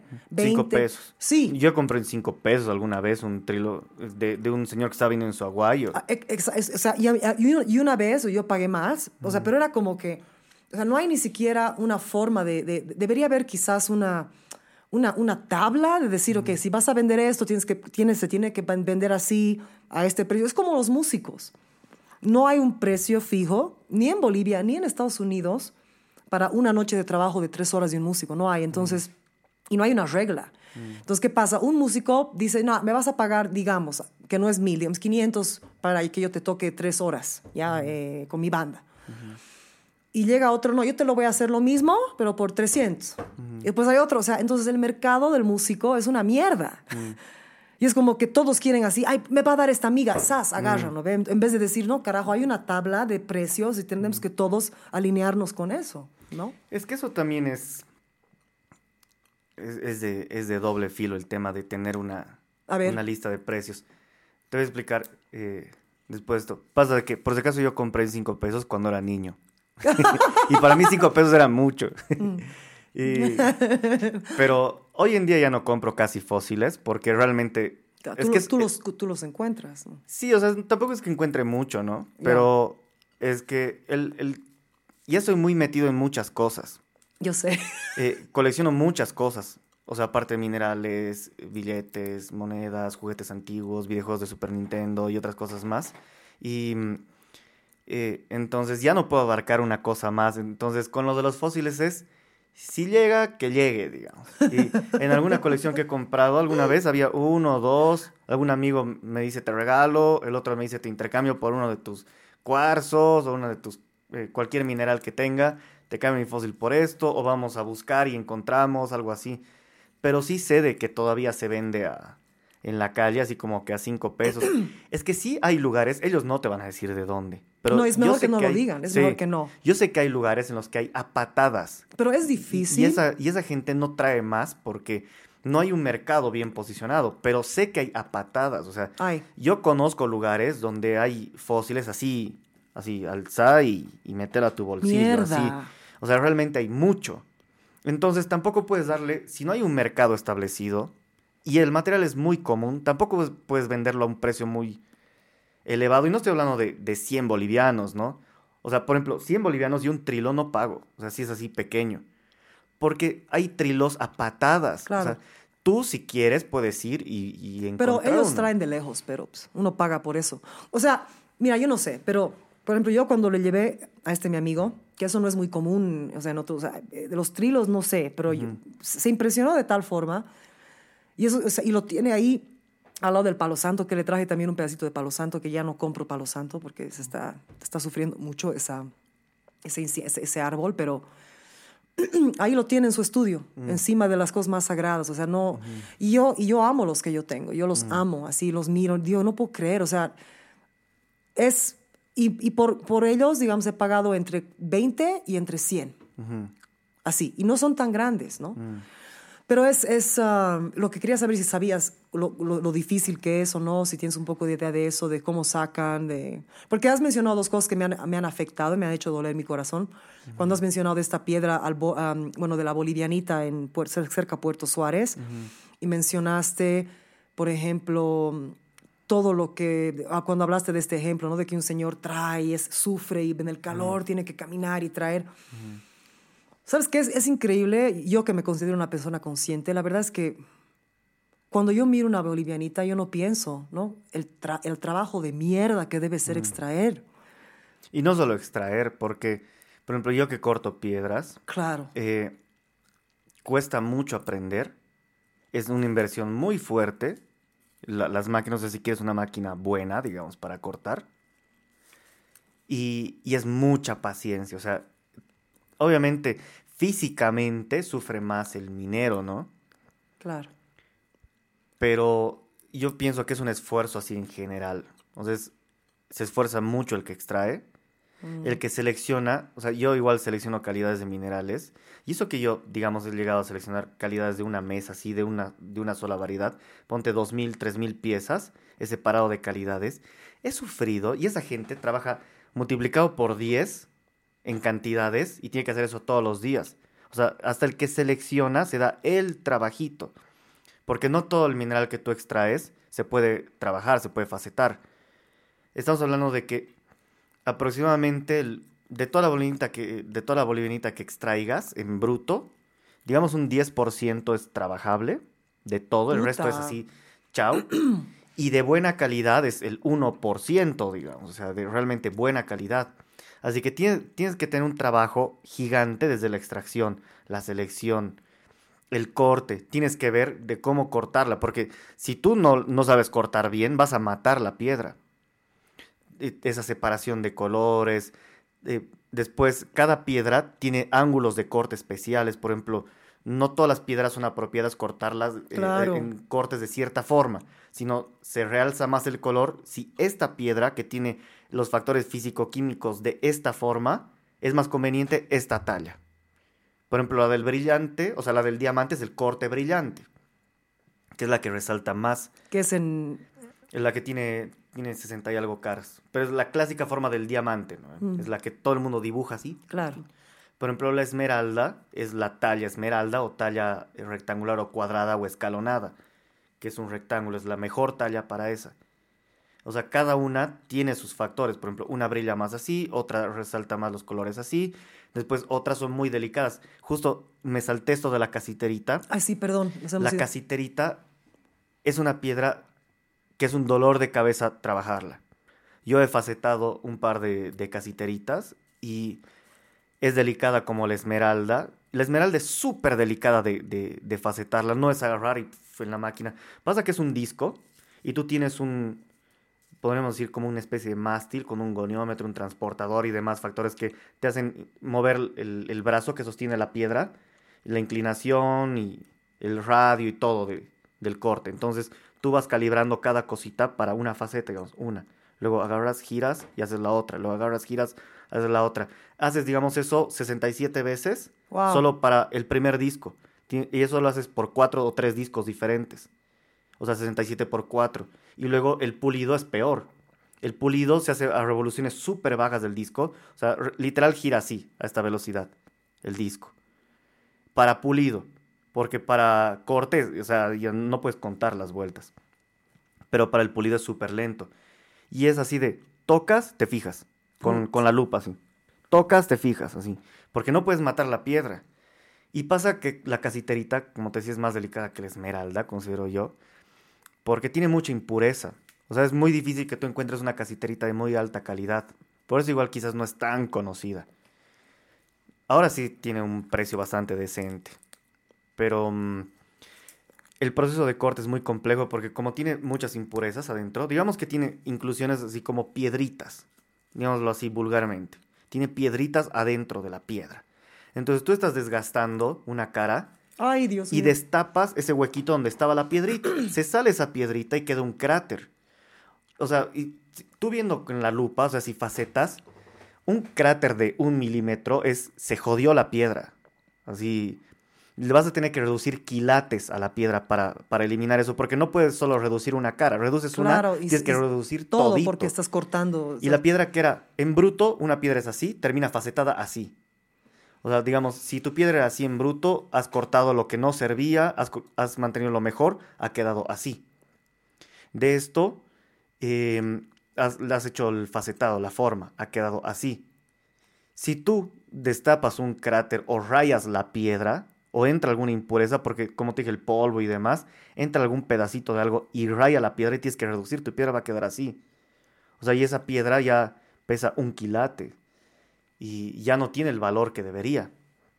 Y la casiterita es así, es súper delicada, es fijarte, realmente tienes que cranearla 10 veces antes de empezar a facetar. Qué Revisarla con, con linternas, con la lupa, mejor si es con microscopio, y ver eh, qué punto es exacto para cortar. Hay, de hecho, softwares que se utilizan para diamante, que te escanea la piedra y tú la ves así como un AutoCAD, o sea, como un plano, y tú haces las separaciones de la piedra, digamos, eh, digamos, tu piedra es así, de aquí a aquí voy a aprovechar para una piedra, de aquí a aquí voy a aprovechar para otra piedra, de aquí a aquí, o sea, tú marcas a la perfección viendo las, eh, las imperfecciones de la piedra.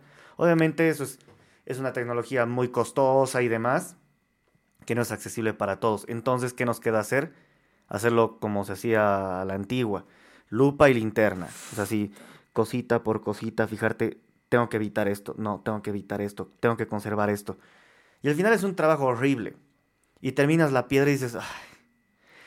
Y, te das cuenta de que la piedra es súper rara, es, es- es escasa, es muy delicada. Y al final cuesta así de lo que cuesta un diamante.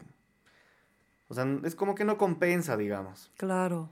Obviamente el diamante igual es un dolor de cabeza cortarlo. O sea, eh, donde yo aprendí algo de gemología, porque la mayoría lo hice por mi cuenta, pero también entré a una institución, después vamos a hablar de, de, de eso. Eh, habían máquinas de corte de diamante, yo no me metí al corte de diamante, pero ahí ves cómo se corta. Y el diamante en bruto tiene forma de octaedro, digamos que es una pirámide de cuatro caras, Mm. arriba y abajo, o sea, es, eh, digamos así, el diamante en bruto. Ah, Para cortarlo tienes que meterle un disco de cobre que tienes que poner diamante constantemente así como en una pasta. Entonces gira y para cortar solamente la puntita, digamos que ese es el octaedro, tiene- sí o sí tiene una forma de cortar el diamante, no puedes cortar como tú quieras. Tiene un ángulo exacto. Si tú cortas un ángulo así en vez de así, no va a cortar nunca en la vida. Vas a estar un año con el disco así girando y no lo va a cortar nunca, porque en ese ángulo es imposible. O sea, cada piedra tiene el clivaje, que es el, el corte natural, digamos, de la piedra. Si tú no sigues con las fibras, podríamos decir, del, del mineral, o sea, cómo está, cómo ha crecido, nunca vas a cortar, porque estás cortando en el lado opuesto. Es como del huevo, ¿no? sí. Tú tienes un huevo Sí. y trata de aplastarlo por los polos del huevo, no vas a poder partirlo nunca. Pero si lo agarras del costado, o sea, de la parte gordita, pum, lo partes como si nada. Pero si intentas de los, de los polos Es del mucho huevo, más difícil es durísimo. Es, es. Es durísimo. O sea, quizás sí puedes romperlo, pero te cuesta mucho. Lo mismo pasa con el diamante. O sea, si tú lo quieres cortar como sea, nunca en tu vida lo vas a cortar. Jamás. Tienes que saber cómo cortar. Y esa puntita te puede tomar todo el día cortarla. O sea, solamente de esto, quitarle esta puntita, nada más. Puede estar todo el día. Es que por eso también tiene un valor el diamante. Porque el trabajo de corte es un dolor de cabeza. Yo no me meto a corte de diamante. Porque uno, o sea, son muchas cosas, ¿no? Uno, no hay mucho diamante. Acá pese que hay diamantes en Bolivia, yo tengo amigos que me han mostrado fotos de que han encontrado en ciertas zonas, de hecho aquí en Cochabamba, diamantes de colores, porque no solamente hay el diamante incoloro, de hecho, el- Creo la- que más caro es el rosado, ¿o no? eh, creo que es el rojo. Hay diamante rojo. Sí, hay rojo, hay azul, hay rosado, hay amarillo. Mi amigo tenía verde. Eh, pero el, el más caro del mundo creo que es un diamante rojo. Que creo que solo se conoce uno. Así, y no hay más. No existe más. Y eso ya. Pero eso ya es eh, palabras mayores. O sea, para tener eso tienes que ser. eh, el, el- El líder El- de gemología de... no, el hijo del dueño de McDonald's, así. Algo así, digamos. O la, o la nieta de la reina. Sí, que la corona de la reina tenía el diamante Hope, que es el, un diamante... Ah, no, el diamante Hope eh, creo que estaba en la corona y se lo llevó, después se lo extrajo. No, creo que me estoy confundiendo de diamante. Pasa que hay un diamante que era gigante, era algo así, Oh my God. y lo cortaron en varias piezas y una de esas piezas se facetó y está en la corona. Ah, ya. Pero no estaba mezclando temas. Es que pasa que hay un diamante azul, que es el diamante Hope, que ahorita está en el Smithsonian, en Washington.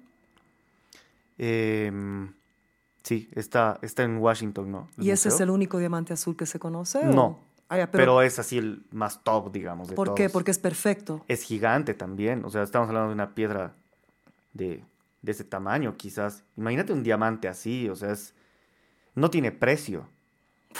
Y, y es lo que ha sido recortado, porque pasa que supuestamente ese diamante tiene una maldición. Todo el que lo tiene se muere o su familia se muere. A ver, contame.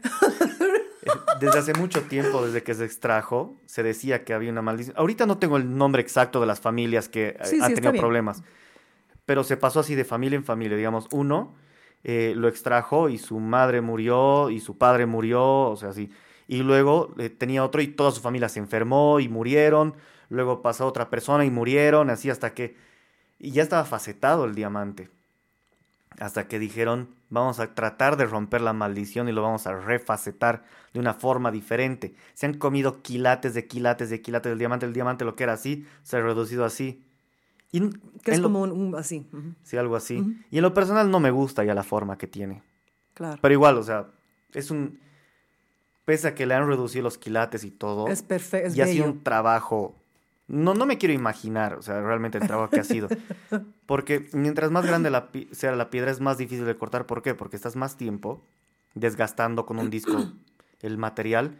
Y además de que cuando la faceta, o sea, una de las caras es más grande, se ven más las imperfecciones. Y ese diamante no puede tener imperfecciones. Y.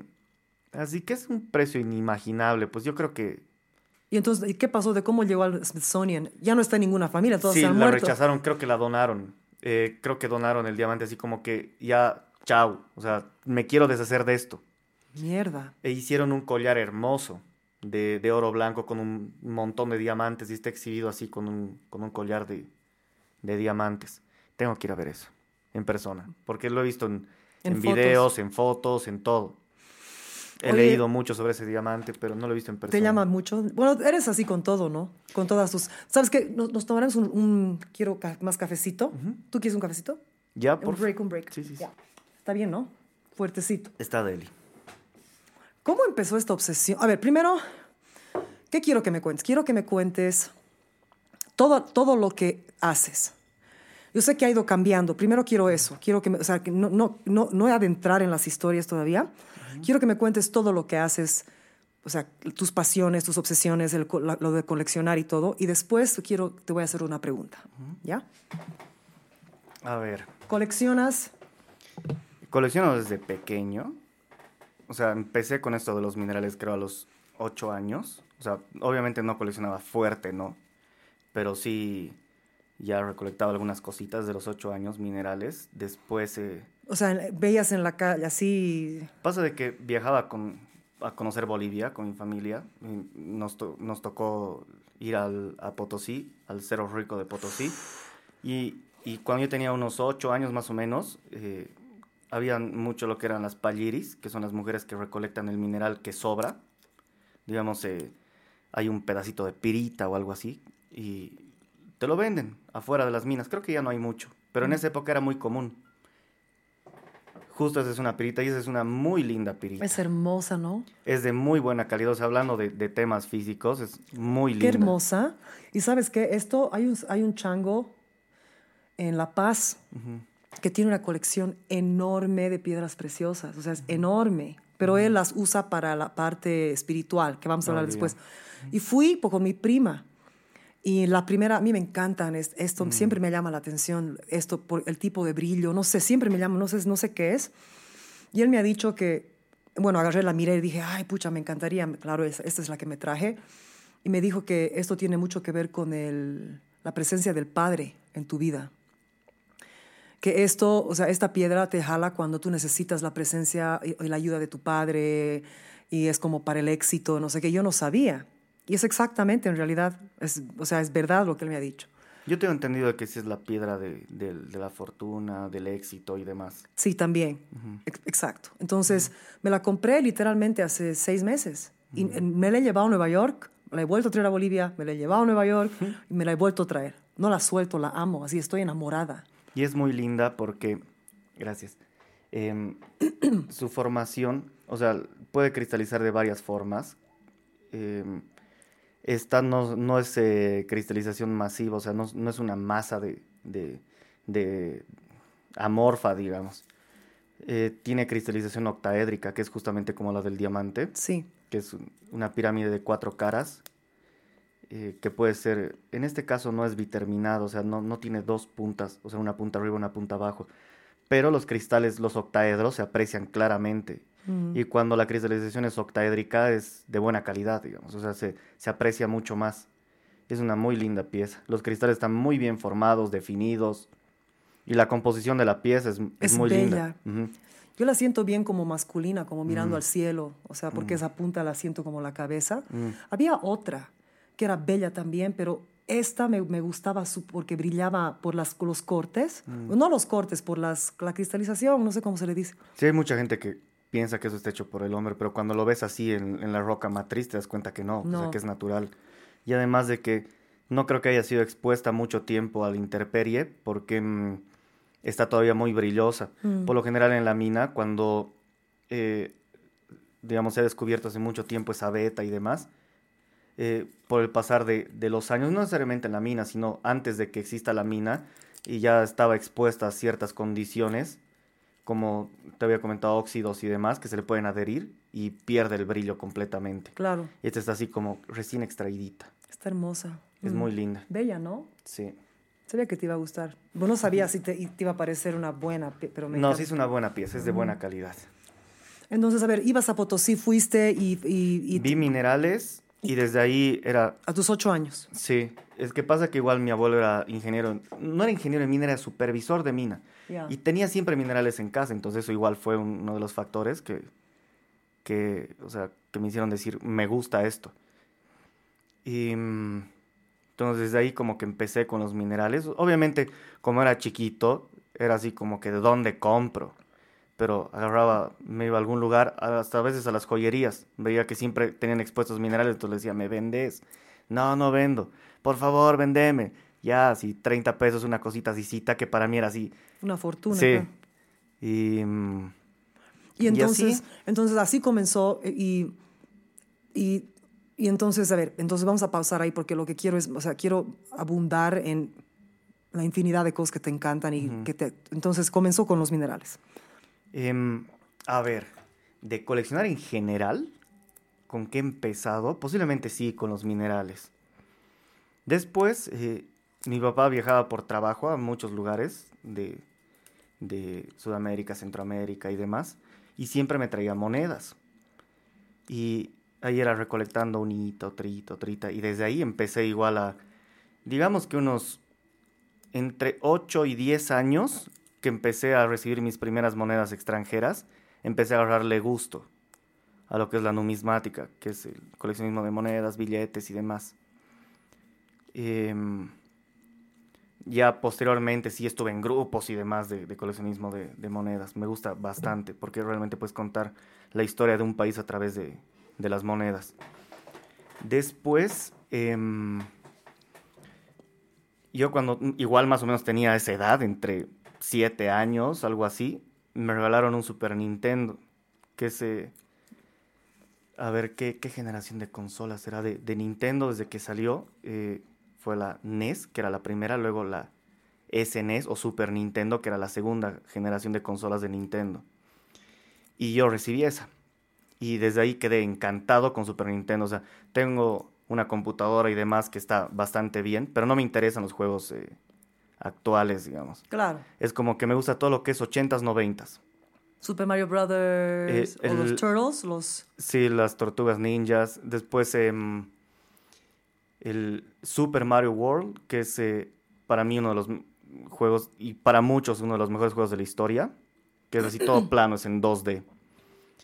Y me empezó a gustar mucho porque eran juegos que son más, eh, no tan, eh, obviamente para la época, gráficamente eran muy buenos, pero mm, son juegos que quizás más eh, la jugabilidad de la historia del juego importaba más también.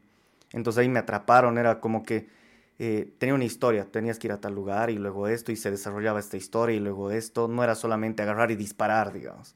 Claro. Entonces me atraparon mucho esos juegos.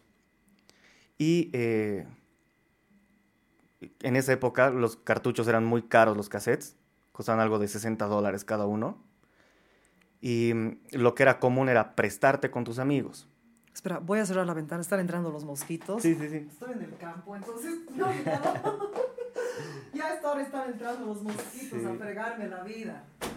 Nunca por lo general dejo la ventana abierta a esta hora, pero... ya. Pero no importa, puedes fumar normal ya. Gracias. ¿y? Y, em, qué parte estaba? Mm, que los ah, que costaban sí. 60 dólares. ah. Bueno, los cartuchos eran muy caros y te prestabas con tu amigo, digamos, yo te presto mi, mi Mario y tú me prestas su- tu Donkey, digamos, que era otro juego. Y nos prestábamos y yo tenía unos juegos muy lindos que los presté a alguien y no me los devolvió nunca más y el tipo desapareció y no, no supe más de, de él. Entonces ya cuando fui mayor, estoy hablando de hace unos eh, quizás 6, 7 años, sea que quizás ya podía comprarme los juegos, dije, voy a recuperar todos los juegos que tenía cuando era niño y todos los juegos que siempre quería que no tuve. Entonces de ahí empecé a coleccionar los cartuchos de Super Nintendo. Todavía tengo mi consola y juego con ella de- de- desde que tenía los 7, 8 años, la conservo todavía. Y estoy recuperando todos los juegos, estoy comprando todos los juegos que tenía en esa época y los que no tenía. Entonces de ahí nació lo del coleccionismo de los videojuegos también. Me compré sí otras consolas y demás, Pero, pero, nunca es como la... Nunca, o sea, era así como que tenía varios PlayStations y otras cosas más, pero era así como que no, me quedo Es que con había algo muy mío. mágico de Super Mario. Sí. O sea, de, de- de ese Nintendo. Yo, yo jugaba poco, con mis primos. Mis primos eran así fanáticos. Les voy a preguntar si tienen cartuchos, porque de seguro, porque ellos son, bueno, son mayores que tú, entonces hasta te van a tener un poco, you know. Sí. Pero yo, a mí me encantaba jugar Super Mario y me encantaba lo que se comía los honguitos. ¿no? Y ya después, ya de adulta, metida en el mundo ya más hippie. en- o sea, yo me metí en varios mundos. Como tú, soy, soy una persona que me interesan muchas cosas. Pero en mi corazón de corazón soy bien de la naturaleza, ¿no? Y de todo, y las plantas y todo. Me di cuenta que, claro, eran los hongos mágicos, pues. Sí. no, yo mucho tiempo después, o sea, me, Claro. me interesó. Claro, yo también, Mm. yo recientemente.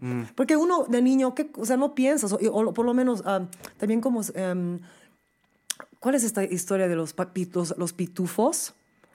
Los pitufos eh, también eran como, creo que seres que vienen de eso, de algo... yo no, no- sabes que mejor ni voy a entrar. Vivían en hongos, eso sí sabía. Claro, que claro, entonces dicen, hay una teoría que dice que los humanos en, en- en tribus antiguas, ¿no? Y cuando estábamos así evolucionando, eh, em- eh, encontraron estos hongos, ¿no? Empezaron a comer los hongos alucinógenos y han ayudado mucho a la evolución de la humanidad. Y tiene sentido. Yo soy una persona muy diferente desde que he empezado a experimentar con eso, ¿sabes? O sea, no, no lo hago fuera de ceremonias, no lo hago para recreación, nada que sea plantas ni marihuana, nada que... No, lo hago para recrea- recreación, yo personalmente. Pero yo he cambiado mucho ah, desde la primera vez que he comido un hongo. ¿Sabes que Mi mente se ha abierto, he podido enfrent- enfrentarme con muchas cosas que no quería enfrentar, ¿no? Ah, pero bueno, entonces ya, después del Nintendo, ¿qué más? O sea, em, ¿Qué más colecciones? mm, también juguetes, pero fue por el mismo motivo. O sea, yo sí he sido bien privilegiado en cuestión de, de juguetes cuando era niño. Mi papá siempre dice eso. Yo no les he regalado juguetes, les he dado una juguetería. O sea, era un cuarto que teníamos que era con repisas así lleno de juguetes. O sea, siempre nos ha tratado de dar lo mejor, pero no éramos malos estudiantes ni nada. O sea, realmente éramos buenos chicos. Nunca yo le pedido nada a mi papá. Él me daba. Nunca yo le pedido hasta ahorita. Nunca le he dicho, pa, ¿sabes qué? Comprame estos. Y nunca, jamás. Y, y me acuerdo una vez estábamos viendo una, una bici, cuando yo vivía en Santa Cruz, una BMX, la que gira el manubrio, o sea, infinito. Y, y esas bicis, era, estaba en un shopping que era bien norteamericano, era el American Home Center. Y nadie tenía esas bicis. Y yo me quedaba babeando ahí por esa bici. Mi papá me dice, ¿la quieres? Y me encantaría así, ya, te la compro. Así yo, wow. O sea, pero era porque yo nunca le he pedido nada. A mi papá, o sea, sí me daba de todo, pero porque era buen chico, digamos. O sea, no, No eras mimado. no, o sea, mi papá dice que mi hermano y yo nunca le hemos hecho un, un, un berrinche, digamos, en, en ningún lugar. O sea, así de patalear, así yo quería, o de llorar o algo así. Quiero, comprame, así nunca. Y, y entonces siempre nos ha dado así lo, lo más que se ha, que se ha podido en, en ese entonces. Y qué interesante porque no pareces ser una persona... No, no es que no parezcas, yo sé que no eres, no eres una persona que siente que... eh, entitled, ah, ¿cuál es la palabra? Que, como que merece cosas. Porque por lo general si a una guagua le das tanta cosa, después es como que piensa que la vida es así, que todo te va a llegar. Pero obviamente tu padre ha sabido educarlos muy bien, Mm. ¿no? Pese a que yo he tenido mis fases muy rebeldes. O sea, realmente es como que no voy con lo que hago. O sea, es como que si en mi fase rebelde tú jamás hubieras creído que yo coleccionaba cosas o que me interesaba la historia o algo así. Ahí entró la música. Eh, sí, también. yo sabía. No, es que igual eh, pasa que, me, o sea, yo escucho mucho metal, rock también, sus variantes, escucho blues, jazz, música clásica, de todo, pero fue por mi papá, porque yo recuerdo que la primera canción que escuché, no me acuerdo si era The Number of the Beast de Iron Maiden o eh, Paranoid de, de Black Sabbath, algo así. Mi papá sí era bien rockero antes, andaba con un, con un grupo que ahora es sacrilegio, y mi papá es amigo de infancia de, de, de ellos. Oh, wow. Y, y entonces siempre he estado rodeado de, De ese- músicos. de ese, ese tipo, de, de música. músicos. mm. Y mm, yo no he estado mucho con ellos. O sea, sí, sí he hablado con ellos, alguna vez nos hemos reunido o algo así. Pero, o sea, siempre se me ha quedado eso de mi papá. Mi papá era rockero. Y, pero le, le gustaba mucho la música clásica también. Y entonces se me ha pegado un poco de eso, de, del tema musical. Eh, por un periodo muy breve he tocado violín y igual tenía mi- mis bandas así, pero, pero sí era bastante rebelde, o sea, ¿Y, y la guitarra? eh, tocaba guitarra, eh, guitarra eléctrica. Pasa que empecé tocando guitarra acústica, pero una vez que toqué la, la eléctrica era así como que ya no quiero tocar mi guitarra acústica. O sea, son hermosas, la construcción es increíble, porque de hecho yo me estoy fabricando una guitarra eléctrica también, a mano. Eres luthier ahora. O sea, igual me, me llegó mi fase, De luthier. eso fue eh, durante la cuarentena. Pero eso ya, vamos a llegar a eso. y entonces eh, siempre quise ser así como que músico de rock y demás. Y tuve mis bandas y demás, tocamos. Eh, después me alejé un tiempo cuando me mudé. Mi guitarra la dejé aquí en Cochabamba. Yo vivía en La Paz, no tenía mi guitarra. ¿Para qué fuiste a La Paz? Eh, viví ahí un tiempo. Eh, mi mamá vive allá. Entonces me mudé con ella y ahí empecé con la música, pero ahí me compré mi guitarra, pero la llevé a Cochabamba. Es que yo, yo vivía en todos lados, así como que me mudaban, me mudaban, me mudaba. La dejé ahí y volví, luego me fui a vivir a Puerto Suárez y, y a cero guitarra, o sea. Claro, olvídate, no va a sobrevivir Ujú. además en ese clima. No, de hecho, mi papá me la llevó una vez y se oxidó todo. Y eh, todos los pernos alrededor de las pastillas, eh, el, el clavijero, o sea, por los, eh, los clavijeros estaban oxidados, las cuerdas no te duraban nada por la humedad, todo el tiempo paraban oxidadas, así que en vano la llevé. Y la tenía guardada así en su estuche y adentro, porque cada vez que la sacaba descubría que tenía óxido donde no tenía. Y, mm, y entonces lo dejé y recién esto del- de, la pandemia que empezó y, y estuve en cuarentena, dije, ya, voy a volver a tocar guitarra y tocaba alrededor de dos, tres horas al día, así, para volver a... Estabas practicando. Ujú. ¿Con cuál guitarra? Con la, con la... Eléctrica, Ya. la acústica ya no la toco. La verdad es, es que es Ya, como ya. que... Voy a poner este ejemplo. Tienes una moto pequeña, digamos 150 de cilindrada, motor pequeñito, y la manejas y bien sientes que, que te llega el, el aire, sientes cierta velocidad, porque es diferente estar en una moto a estar en un auto. Y luego manejas una 600 de cilindrada, más grandote y demás, sientes esa adrenalina, esa velocidad, y nunca vas a sentir eso en la otra moto, en la pequeña. Es así como que desde que has probado esto, ya nunca vas a, ya nada es como antes. Y me pasó eso con la guitarra, era como que me gustaba tocar la acústica, se sentía así súper suavito y demás, pero una vez que toqué la eléctrica, sentí algunos riffs así súper pesados y demás. Es increíble. Dije, esto es lo mío. Sí. O sea, y- a mí me gusta mucho el new metal, así que eh, es una música muy enérgica, así con mucha adrenalina, hasta a veces un poco agresiva y demás, y ya como que me quedé en esos niveles de... de- Claro. y ya no podía volver a tocar. Y ahí empecé a fabricarme mi guitarra igual, porque tengo mi guitarra eléctrica, pero dije, "Ay, tengo tiempo de sobra. Me compré algunas herramientitas, algo así, en la, en la cuarentena y me puse a fabricar. ¿Y tienes Todavía- una banda? ¿Estás tocando una banda o es más lo No. tuyo así ya? Eh, recién eh, armamos un cuartito en la casa de mi hermano. Él está aprendiendo a tocar batería y queremos hacer alguna banda así tipo de, garage, algo así. Mm, no. Y, pero no hay mucho tiempo ya como para Sí, realmente, porque la música es de meterle Sí. huevo de tiempo. O sea, o te dedicas a eso o no te dedicas. O sea, si realmente pienso yo que quieres vivir de la música y vivir la música, necesitas mucho tiempo y dedicación. No es algo así que voy a tocar un ratito y después al mes toco otro ratito. No, si quieres ser bueno tienes que darle duro. Sí, especialmente cuando estás preparándote. ¿no? Mm, Digamos, yo ya estoy en un punto, pero aún ahora, por ejemplo, yo tengo el concierto en La Paz el 16 ujú, y el podcast es- toma harto tiempo, pero el podcast es mi, ahorita es lo que más est- estoy disfrutando mucho, ¿entiendes? O sea, demasiado. Sí. Seis, cuatro de la mañana me despierto, me siento, o sea, es... pero, pero tengo que dejarlo un poco para prepararme para La Paz, digamos, para mis conciertos, si no voy a ir, o sea, tengo que prepararme. Sin embargo, hace 20 años, cuando yo todavía estaba formándome, ni cagando pues iba a poder dedicarme a otra cosa tanto. O sea, yo he querido aprender flamenco varias veces, he querido aprender muchas cosas. Pero no quería hacer flamenco mediocre, porque no hay nada más horrible que un artista mediocre, ¿no ve? O sea, en cualquier cosa. Entonces, para yo poder aprender flamenco, hubiera tenido que dejar mitad de las cosas que hacía para la música. Y no, pues.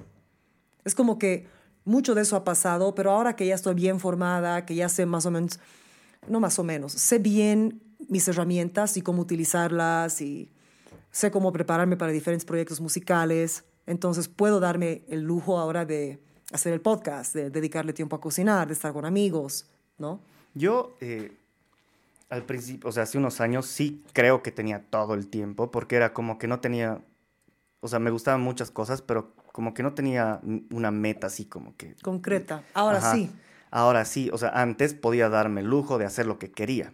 Claro. Ahora que me estoy interiorizando mucho más fuerte en el tema de la, de la mineralogía, gemología y demás, em, ya, o sea, me dedico a, a leer un montón, a estudiar y demás sobre el tema, aprender más, porque además de que aquí no hay realmente, eh, hay una institución que igual de- después te voy a comentar de eso.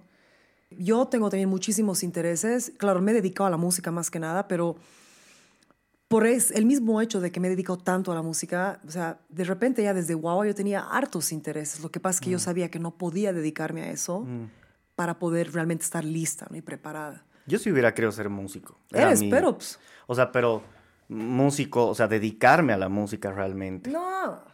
O sea, Si eres re- con todo lo que haces, lo que haces es más relevante ahorita. es que es que tú te dedicas a la música también. Es como que siempre Claro. uno aprecia algo quizás que no está tanto en su rama. Claro. Es como que a mí me gusta hacer muchas cosas, pero me encantaría ser músico. O sea, sí he tocado en algunos lugares y demás, pero ha sido muy amateur. Y, Pero sí hubiera querido realmente así tener una banda de años de trayectoria. No necesariamente así súper famoso, porque si ahorita sí quiero una banda, quisiera tocar sí por gusto, pero como te digo, se necesita mucha preparación, mucho tiempo y quizás no lo, no sé si lo vaya a lograr. Es como que digo, quisiera hacerlo por gusto, así, por mi hobby, digamos, pero no puedes llegar a un nivel, a una calidad, si no le metes mucho empeño. Tienes que meterle, como, como lo tuyo también. Entonces, a ver, así, entonces, ah, también haces música, eh, ah, estás haciendo tu propia guitarra. ¿Qué más? Has dicho que cortas. Eh, bueno, eso es parte de la gemología. O sea, dentro de la gemología y el eh, clasificación, prospección, o sea, clasificación que es lo del tema de selección de, de calidades y demás. Después hay el tema de prospección, que es ir a buscar, y, ex- y extracción, es otra rama. Otra es el corte, eh, que hay varios tipos de corte. El- hay el cabujón, que es un corte, puede ser plano y en forma de huevito encima. No tiene facetas, es decir, liso. Wow. Eh, entonces uno de, uno de los cortes es ese, el otro es facetado, que sería el complejo. Hay unos cortes súper raros que no me gustan, que tallan flores adentro de una piedra, así yo digo, no, o sea, no lo hagas, estás destruyendo, o sea, técnicamente se ve así como que, wow, qué capo el tipo que ha hecho esto. Pero estás destruyendo la Estás piedra. destruyendo la piedra. Yo he visto piedras en libros, así de... eh, la- hay una piedra que se llama aguamarina, que es una piedra como eh, entre celeste y azul. Es la piedra de mi nacimiento. ¿Sí? Marzo. Mm. Oye, yo igual soy de marzo, pero ¿Qué día? de 24. Ah, ya, entonces eres. Ari- yo soy Aries. Arias, ok. Creo que en cuanto a piedras son piedras más de fuego, Mm. cornalina, rubí y demás. Y, y es una piedra que a mí me encanta, la, La aguamarina. aguamarina es Ujú. bella. Ujú. Y, y tenía unos, eh, como con un Dremel, así como superficies cóncavas. O sea que desde, desde la parte superior se veía así y se veían como burbujas dentro de la piedra. Pero yo decía, ¿por qué le han hecho esto? O sea, como te digo, técnicamente, wow. Pero, no, Pero no se trata del ego, para se mí de has la piedra. destruido, Claro. sí. Es como en, en- en cuanto a joyas, hay mucha gente que hace, diseña la joya y después ve qué piedra poner. Pero las joyas de más alta calidad se hacen en base a la piedra. Claro. Primero es la piedra, después diseñas la joya. Y entonces como que la piedra es la prioridad. Y quizás lo han hecho así más que nada por demostrar que se podía hacer algo muy complejo, pero para mí han destruido la piedra. Y no me gusta ese tipo de... igual hay las tallas fantasía y, demás. No, no, no, o sea, no va, no va conmigo para nada. Y, y entonces el corte es una de las cosas que igual la he ido dejando de a poco, el corte de, de- de piedras, pero sí me dedicaba también a eso. El facetado y demás. Es que pasa de que es mucho trabajo para una remuneración muy muy baja. Es como que hay países en los cuales se puede importar la piedra ya facetada, de talleres donde la gente, o sea, son 200 personas Claro. trabajando. Además con los mejores instrumentos y herramientas. No, no, no, no, no. Oh. Para nada, así medio arcaicos. Obviamente no es la misma calidad, ¿no? Claro. Pero, mm, por ejemplo, en la India hay talladores de piedras, o sea, que te hacen varias piedras al día. Qué locura. Y, y la mano de obra es bajísima. Yo sueño con ir a la India. Como tú quieres ir a Los Ángeles y, Mm. y- y- y Nueva, bueno, Nueva York, que lo vas a hacer. Sí, me gustaría mucho. Igual yo quisiera ir a la India por el tema de las piedras. O sea, hay wow piedras en la Ah, India. ¿De verdad? Si me has mostrado ese día No, de hecho, o me has hablado, sí, no muchas de las que te mostré ese, ese día provenían de la, de la India. me acuerdo. Eh, pero mm, pasa de que hay, hay lugares, hay mercados de, de- de piedras en general. Obviamente hay que tener mucho cuidado con las piedras. Realmente tienes que, que interiorizarte bastante en el tema de lo que es una piedra natural, una piedra sintética y una piedra falsa, que hay una diferencia entre las tres, así. Y tienes que conocer cada una de ellas y sus variantes, porque si tú no tienes conocimiento y vas allá pensando hacerte rico, así como que voy a comprar un montón de piedras, voy a traer y voy a vender, yo te aseguro que te van a estafar, que más del 90% de las piedras que te van a vender van a ser teñidas o falsas o, o lo que sea. Es como aquí eh, iba a llegar a este tema, del tema de las, del comercio, de las falsificaciones y demás. Aquí casi todo lo que se vende es eh, imitación o es falso o demás, o son plásticos o son resinas. Sí, de las piedritas así que se venden, claro. Me has dicho eso vez. Ujú. Todo lo que es collares, esos de bolitas. Odio esos collares, sí.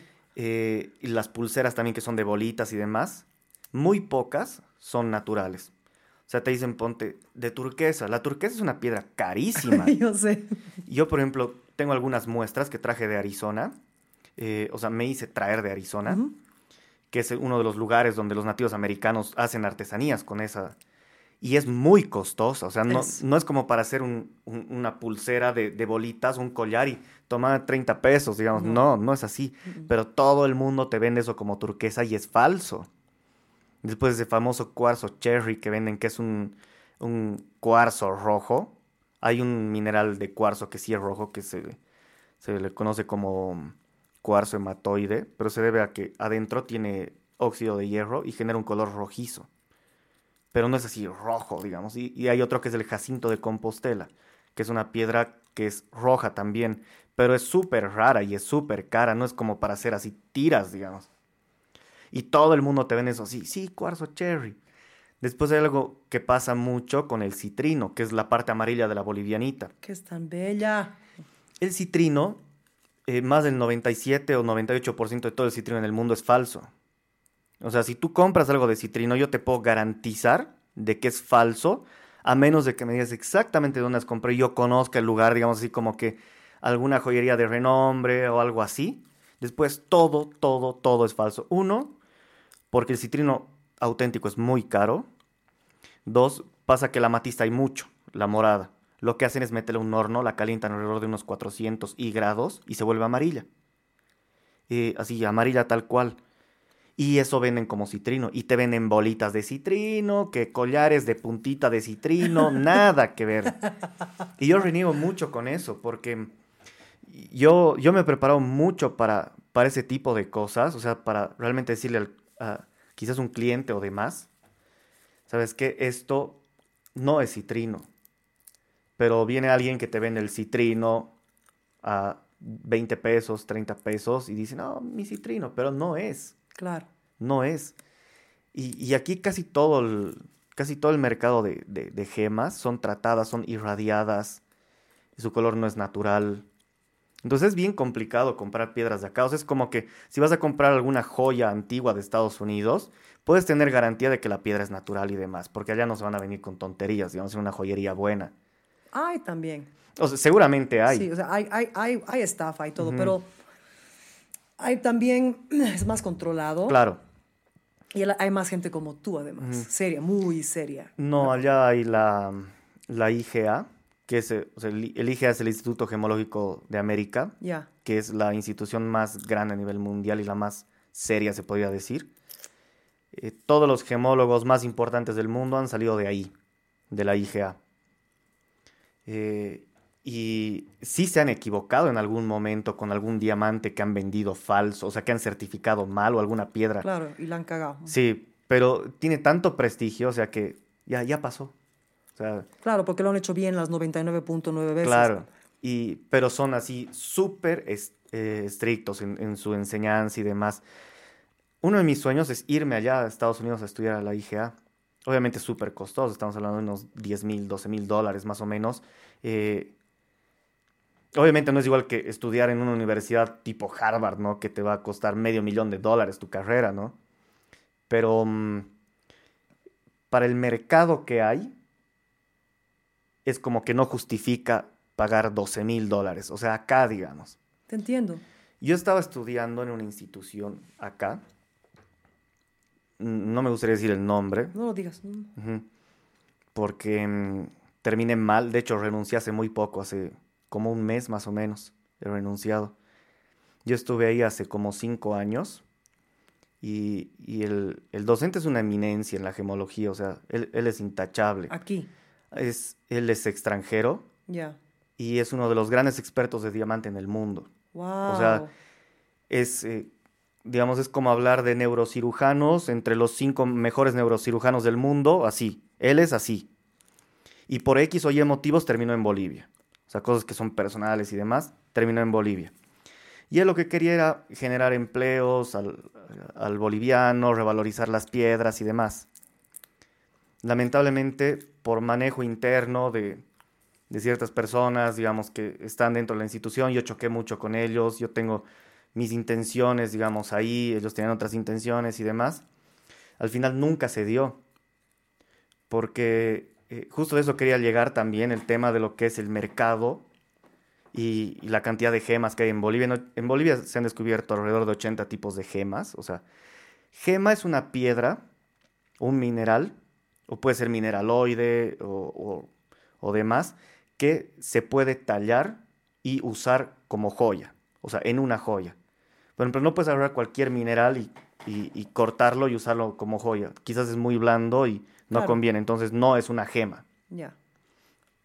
Gemas, gemas, así como rubí, zafiro, agua marina y demás, hay aquí en Bolivia.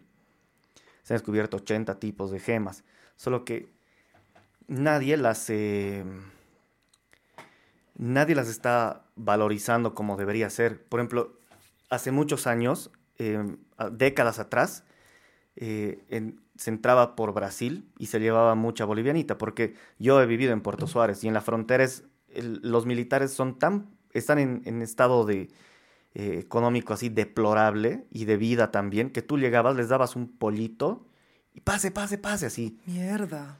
Y, y eso eh, para el Mutún, para entrar al Mutún, que es una, eh, una reserva de, de hierro gigante. La mina ahí está unas, aproximadamente unas ocho horas de ahí, más o menos. Eh, igual, o sea, el control militar, no sé cómo estará ahora. O sea, quizás obviamente igual tiene ¿no? sus, su, tema de corrupción también y, y demás. Pero mm, como la gente vivía en estado deplorable, era tomate unos, toma unos pesos y hace al ciego. Entonces sacaban bolivianita en cantidades tan colosales, tanto así en Brasil, que pensaban que la bolivianita era brasilera y querían llamarla brasilianita. En un momento, hay una piedra que se llama brasilianita, pero no es la bolivianita. Pero todo el mundo, y hay mucha gente hoy en día que piensa que la bolivianita es de Brasil. Pero no es así, es porque aquí no se, no se explotaba, no se comercializaba como se debía. Entonces, los brasileros han aprovechado mucho porque Brasil es el segundo mayor exportador de gemas en todo el mundo. De hecho, gran parte de su, de su economía se basa en, en, en las piedras eh, preciosas, semipreciosas. y ¿Quién es el primero? China. Oh, China. ¿Y tienen? Sí, igual tienen un montón. Ahora, de diamantes es otra cosa. Claro, Ah, es- Creo que es Rusia o Canadá el número uno del, del- del mundo en diamantes. Pero de piedras en general, o sea, O sea, Brasil es Estás hablando, pero ¿estás hablando de exportar o de, o de, o de, de extra- producir, o sea, de extraer de extraer? ¿De y verdad? también de exportar. O sea, en serio te digo, de gran parte de la economía de Brasil se sustenta por el mercado de las piedras. Hay diamantes, hay minerales como eh, turmalinas, que son piedras hermosas, hay azules, hay verdes, hay rojas, hay de todo. Hay eh, eh, zafiros y demás. O sea, toneladas de piedras finas en mucha cantidad y hay mucha gente capacitada pa- también para tallarlas, facetarlas, extraerlas y todo. Entonces hay, es muy fuerte Brasil en el tema de las, de las gemas. Y entonces se llevaban todas las gemas al Brasil y las vendían como brasileras. Y hoy, hoy en día he visto alguna página que decía bolivianita, ametrino, porque en realidad el nombre de la bolivianita es ametrino, porque es amatista y Con- citrino. mm. Los dos hacen ametrino. Ametrino. Su nombre comercial es bolivianita. Es como que el nombre científico es este y el nombre comercial es este. Así. Y, en las páginas dice ametrino, eh, origen Brasil. Así yo, ¿dónde hay en Brasil ametrino? No hay. Solo que han extraído tanto. Igual te digo una vez, he comprado bolivianita de Asia. O sea, era de acá, la, la bolivianita, pero la he comprado en Asia. ¿Por qué? Porque me ha costado más barato comprarla en Asia que aquí, porque allá se llevan en toneladas. Eh, sé de que hay mucho interés de China de, en las gemas de, de Bolivia y Ay, sé que ¿sabes- se llevan por ¿Sabes toneladas. qué? no es por nada, pero yo odio la relación que, que China tiene con... Bueno, no tiene una relación, es, o sea, les- no- está metiendo la pinga en el culo de Mm. Bolivia y el gobierno permite. Mm, Yo no tengo nada contra los chinos, ya, o sea, tengo muchas cosas contra la forma en la que hacen cosas en China con los animales, la naturaleza, sí. También Sí. reconozco que es una cultura fascinante, sabia, bla, bla, bla. mm. Pero odio que el este gobierno permita que entren aquí Mm. y hagan los destroces que hacen en la selva con los animales. Matan a jaguares para, por sus colmillos. mm. A nuestros jaguares, semejantes animales. Y nosotros aquí, eh, el gobierno permite. Sabes que yo me- me- es, un, es un tema muy, muy sensible para mí. A mí me. Mm. Y ahora que me cuentes esto de las piedras, más peor. No, lo de las piedras es un mercado asqueroso, así, asqueroso, en especial con, con China. Eh, sé de, de- de montañas que están siendo destruidas por empresas chinas extrayendo el, el mineral y obviamente Claro. les permiten, ¿no? De hecho, una persona se aproximó a mi, a mi puesto una vez de China que trabaja aquí y quería bolivianita, porque allá les encanta.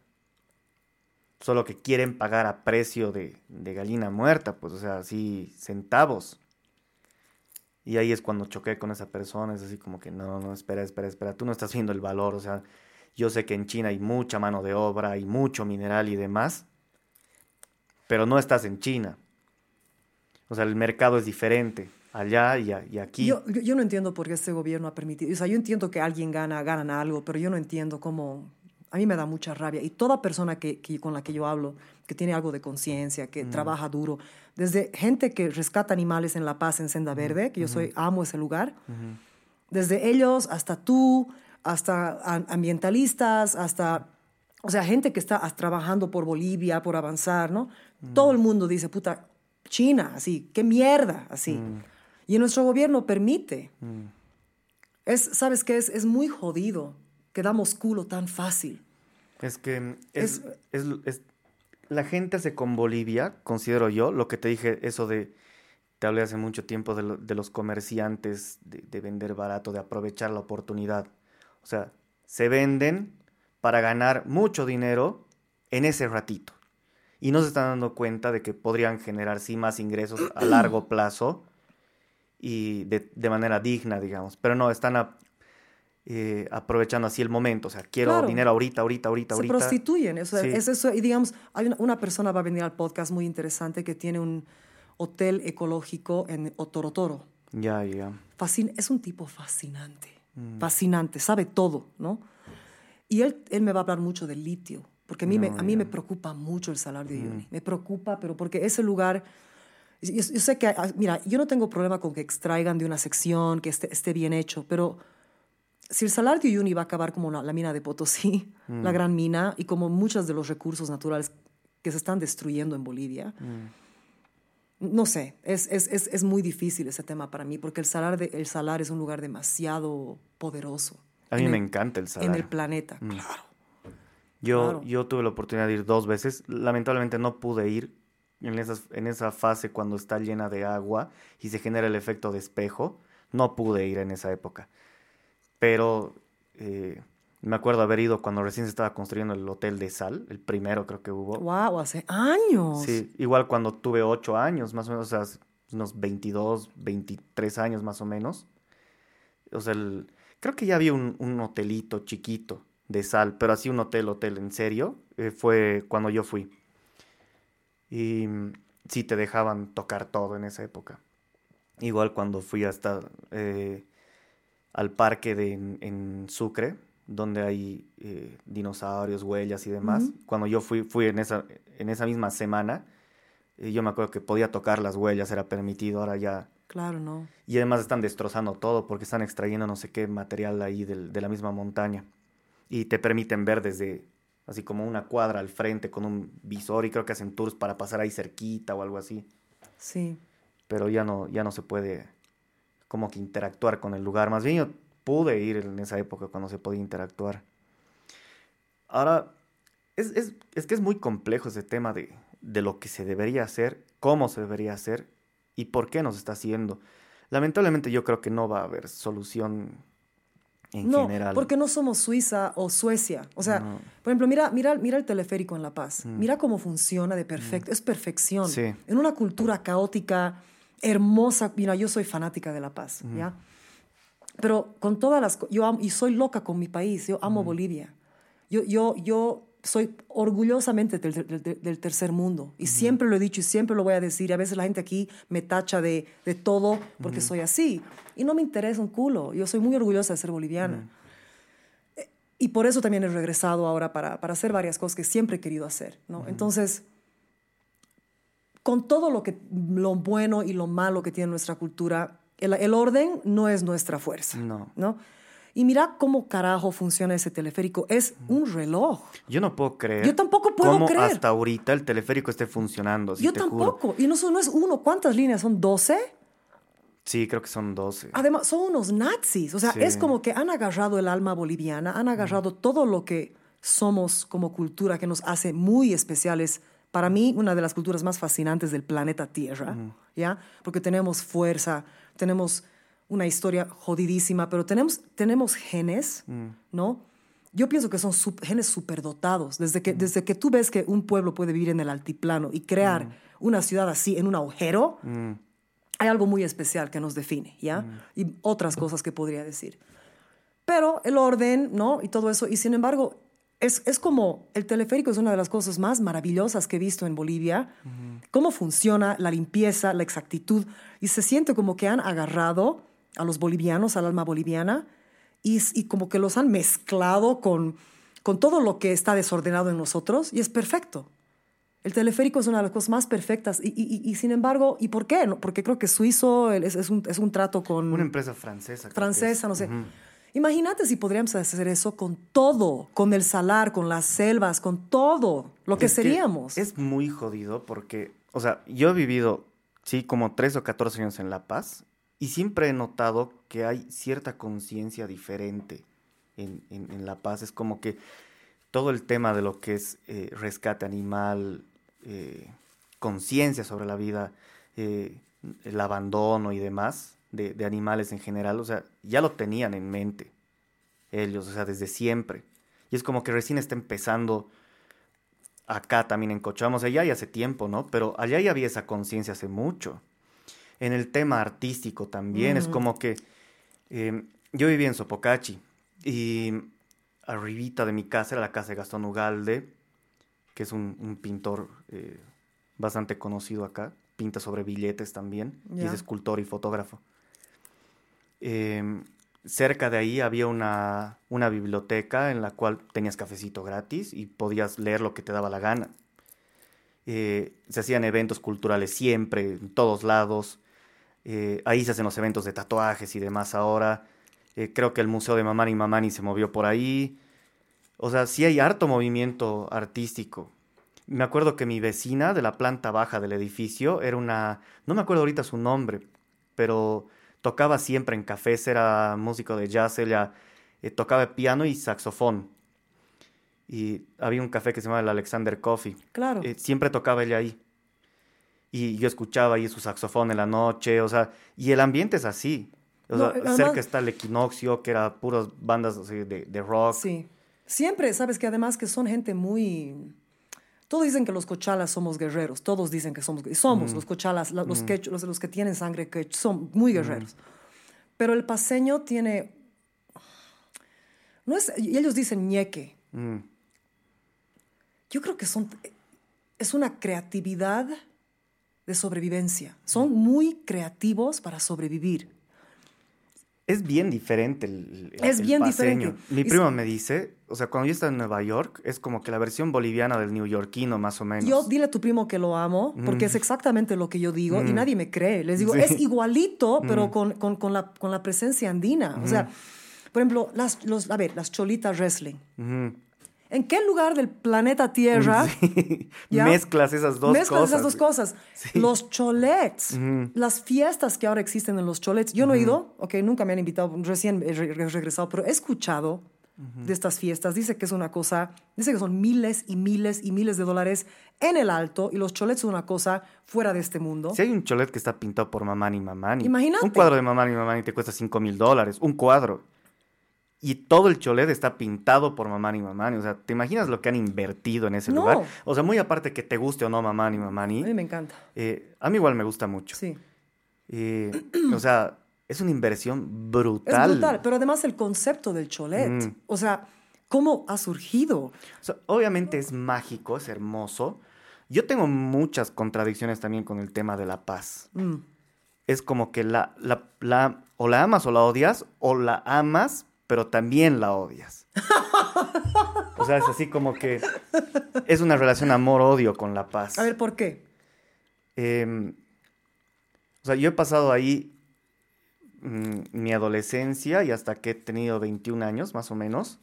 O sea, he vivido lo que tenía que vivir en La Paz, joda y todo. Y me, me gustaba mucho, sí, por el tema cultural. Habían tocadas en todos lados.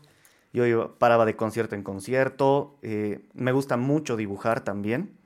He- he tatuado por ocho años más o menos en La Paz. Y mm, ¿Sabes tatuar? sí. Qué bello. Eh, Ya no lo hago mucho, Claro. o sea, es más como que a pedido a algún amigo o algo así, sí lo tatúo. Pero no me dedico a eso porque hiciera mucho tiempo. Claro. Como todo lo que haces. Sí. Y, mm, eh, entonces se empezó a generar la movida del tatuaje y demás, que es una cultura igual gigante. Y lo disfruté mucho.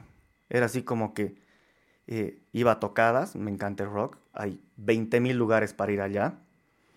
Eh, me gusta el clima frío, no me gusta el calor. Em, después, eh, ¿qué más? El tema de artístico, de exposiciones, todo. de, arte, todo. Estaba, todo lo que estaba una quieras está exhibición, eh, esta- hace- estaba ya hace dos semanas, tres, había una exhibición de, de las pinturas de Dalí, viejo.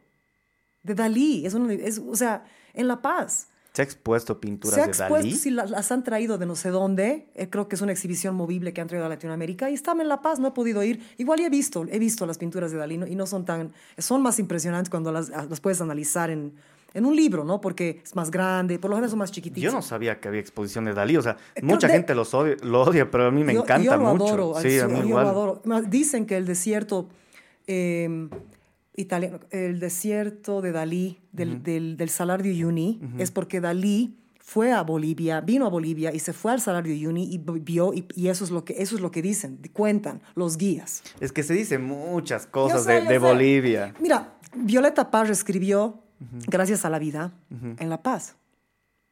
En La Paz ella escribió esa canción. No sabía, o sea, conozco mucho el tema porque una de mis bandas preferidas, eh, que no es pesada, es una banda chilena que se llama Los Bunkers. Ya. Y me gustan mucho sus covers. Y hacen covers a Violeta Parra y a Gracias a la Vida, específicamente. Yo no sabía, o sea, claro, eh, eh, mi primo, le tengo que dar crédito, él, él me contó eso. Y, o sea, no sé, La Paz tiene, tiene cosas muy, o sea, es esta, esta idea de que, que les, les vale madre mezclarse, les vale, o sea, es como que, no, y no, y no pierden la identidad, eso es lo más hermoso. O sea, yo, yo esta, esta última vez que fui, te voy a mostrar fotos, me, me- estaba filmando con una- en, en una- en un canal, me pidieron hacer una, un proyecto muy interesante. Era, era, eran los 50 años de una banda del Alto, de carnaval, las típicas así de ve- 28 personas, ¿no? Señores mayores así del Alto que chupan sin gana y cuando están ensayando, así, ¿no? Y yo que vengo de mi mundo, de la música clásica, del jazz, de todo eso, o sea, nada que ver, ¿no ve? Y me dicen, queremos que cantes tres, do- tres, eh, dos cuecas y un- el tango Illimani con ellos. Yo, puta, porque saben que mi mente y lo que yo hago es así, es bien experimental. Puta, feliz he ido, ¿no? Y sabes qué? Me he prestado de una señora, o sea, o sea, esta señora es una señora que trabaja con una prima mía, es una cholita, es una reina chola, no es una chola, es una reina chola. Baila morenada, es bailarina en los carnavales, la señora es mayor. Viejo, la ropa que esta mujer tenía, la ropa, y me ha traído en un kepi, así, a- a- todo, así, sus mantas, sus joyas. Y era como que, o sea, e- eso es lo que tienen, ¿no? Ese, ese orgullo, em, así, ¿no? De- de mostrar sus bailes, el gran poder, o sea, esa fuerza de, de, de- de- de- o sea, a- aparte de toda la mierda política y el racismo y el clasismo y las mierdas de los caras y los indios, o sea, todas esas estupideces, es como que son muy, muy orgullosos de lo que son. ¿eh? Y estos conceptos de mezclar, por ejemplo, hasta la misma, la misma, la misma filmación. El ñato que me invitó de, de la tele es un paseño. Le encantó la idea de que yo me vista, o sea, de que yo cante con esta banda, dos mundos completamente ap- apartados. Le encantó que yo traiga mi pollera, me vestí, o sea, le encantó, les encantó el concepto de, ah, ¿no? Y pasa eso con las cholitas, wrestling, los cho- o sea, todas estas, es- son como, es, es, un, es, una, es, una, ah, es una tierra muy irreverente, muy, muy su- subversive, no sé cuál es la palabra, sub- subversiva. Y también en esta última vez pude ir a un lugar que se llama Sa- Sabor Clandestino. No es un lugar, no sé si has escuchado de estos. Es un chef de la, o sea, que haga receta, estudiar España, capísimo el ñato, y ha juntado un grupo de gente y son como artistas, los, los cojudos. O sea, hacen cena de alta cocina, concientizando a la gente, pero básicamente comes, o sea, a la, a la madre tierra, te hacen unos platos, son 24 platos que comes chiquititos, lo hacen como una obra de arte con presentación de teatro y todos son changos, o sea, que él los ha entrenado. He salido de ahí volando. Y el paseño tiene eso, es gente muy especial en ese aspecto. Yo no, yo no sé por qué es así. Es bien único el paseño, es sí. Yo los amo. Es Y- como que todo el mundo dice, no, el Cochabamín es Cochabamín, el Potosino es Potosino, el Orureño es Orureño, sí. Pero es que, o sea, obviamente sin desmerecer a nadie, porque yo no soy paseño, me encanta Cochabamba, no la cambio por nada, pero el paseño sí tiene una identidad muy, muy definida. O sea, como te digo, yo no he ido a Nueva York, pero en base a todas las películas y todo que me he criado y, y cosas que veo, porque veo muchas cosas de, por el tema de que casi toda la información buena está en inglés. Eh, sí, igual creo que, o sea, no he podido verlo así como mi primo, que dice el paseño es el neoyorquino de, de Bolivia. Creo que sí, Es, yo he vivido ahí 14 Mm. años, o sea, sí. y desde que yo me he movido, mira, la primera vez que yo fui a Nueva York, me pasaba como te pasa a ti. Bueno, tú tienes hartos sueños, yo también, pero como que te, te llama a ciertos lugares del mundo, ¿no? Yo estudié en Los Ángeles, música, odiaba Los Ángeles, odiaba vivir ahí. Lo más rescatable para mí de esa ciudad ha sido la cultura mexicana, que me conectó mucho con ellos, porque hay harto mexicano ahí. Estudié, tenía mi grupo ahí de amigos en la universidad, eso fue fabuloso, los, me me encantaron mis profesores, los amé, pero odiaba vivir en Los Ángeles, odiaba manejar una hora y media y nunca poder hablar con nadie y que no haya gente en la calle, no ver las frutas en el mercado como aquí, ¿no? Que en cada esquina hay frutas y gente charlando y aunque se hace falta al respeto, pero hay gente, ¿no? Y la primera vez que fui a Nueva York yo tendría ni 20 años y me enamoré. Fue amor a la primera vez. ¿Sabes qué? Era como que caminaba en la calle y decía, esto es Bolivia, pero otro estilo, eso es como La Paz, o sea, esto es Bolivia. O sea, esa, esa fuerza guerrera, torpe, bruta, ¿no? Que hay en La Paz. También esa magia, esa, esa libertad, ese valeverguismo, ese como que... Sé que los, los bolivianos en general no son totalmente libres de hablar y de expresarse como quieren. Estamos llegando ahí porque hay mucho tabú en la sociedad. Pero el neoyorquino tiene esa misma, como ese ímpetu de, de guerrear, ¿no? De sobrevivencia, de... Así como que eres neoyorquino, tú puedes, así. Sí, así. Y además, sabes que es gente muy apasionada, porque son gente como tú, como yo, que mm, sueña con ir y va y, y puta, y, sa- y le- se saca la mierda en la ciudad, ¿no ve? Y pienso que quizás el, el paseño es una mezcla de eso, tiene eso. Entonces, es muy similar, es muy similar. O sea, yo ya me cansé de vivir en- allá, pero no es por Nueva York. Yo simplemente sentí que ya era un tiempo de cerrar un ciclo y hace mucho que yo quería regresar a, a vivir aquí o a Latinoamérica específicamente. No sé si me voy a quedar aquí por siempre, pero la conexión con la tierra, con, con la madre tierra y con la naturaleza, estos últimos años ha sido muy fuerte para mí. En la necesidad de regresar, de conectarme, de, de, de- de no vivir tanto en una ciudad. A mí me pasó eso exactamente con La Paz. O sea, yo amaba La Paz, tenía todo lo que quería. Me gustaba esa cultura así bien under y demás. Sí. Y llegó un punto en el que dije, no, ya. Es, por eso te digo así, como que para mí, la amas y la odias, o la amas o la odias. O sea, puede ser cualquiera de esos tres. O sea, de amarla, de odiarla, o de amarla y ¿cuándo odiarla. de- ¿Qué te pasó? ¿Qué, qué- Pasa de que yo, eh, como te había comentado, he estado, prácticamente me creo como paseño, porque yo vivía en Cochabamba eh, de chiquito hasta mis cinco años, luego me fui a Santa Cruz hasta mis siete, luego eh, Cochabamba hasta mis diez, tal vez, algo así. Resorte. Y luego todo La Paz. Y después, un- por un breve periodo, por un año me fui a vivir a Puerto Suárez, luego volví a La Paz. Qué locura, Puerto Suárez. Me vas a contar. Sí. Entonces, regresaste Y- a La Paz después de Puerto Suárez y ¿qué pasó? No, o sea, en realidad mi vida comenzó cuando me fui de Cochabamba a La Paz para cumplir creo 10 u 11 años. Y mm, pasa que como te dije así, hice todo lo que quise, pero también vi el lado caótico y feo de la ciudad. Mm. Es como que es lindo, la gente es fuerte y todo, pero también tiene cosas muy jodidas. ¿El tráfico? No, o sea, muy aparte de eso, o sea, el tráfico es horrible, sí. Pero hay lugares bien oscuros en La Paz. a ver. A mí O me sea, encanta eso de La Paz. Eh, o sea, igual va a sonar muy trillado, pero eso del cementerio de elefantes y demás, de, los lugares que, que existen así donde tú vas a, a tomar hasta que te mueres en La Paz. Mm. Y sí, mucha gente me comentaba sobre eso, que sí conocía algunos lugares en los que de verdad la gente iba Va a, a a morir. morirse. Hay gente muy deprimida también en Sí. La Paz. Hay gente con muchos problemas en La Paz. Y mis amigos, digamos, que siempre andaban así deprimidos. O sea, tenía algunos segmentos, algunos sectores de amigos. Digamos, estos no, todo, viva la vida, fiesta y todo. Y estos, o sea, más los de mi zona, que eran los de Sopocachi, igual siempre andaban así deprimidos, tenían problemas en casa, eh, separados. Eh, mis amigas desde, desde chiquitas, así, una ya tuvo dos hijos, creo, y creo que tenía 14 años o algo así. Y vivían de, de- de padres separados con muchos problemas. Y tenía muchos amigos con problemas, así, en, en casa. Yo decía, ¿por qué? O sea, yo igual, mis papás se separaron, pero yo nunca he sido así de... O sea, siempre tenía contacto con mi papá, siempre... O sea, mi papá lo amo y lo adoro. Y pese a que no vivía con él, siempre tenemos así full contacto y demás. O sea, siempre hemos sido unidos, digamos. No, no me he hecho, no he sentido esa falta, digamos. Pero todos mis amigos así sí. Todos con problemas, así, gente que se quería suicidar. Eh, hay harta gente que se suicida en La Paz.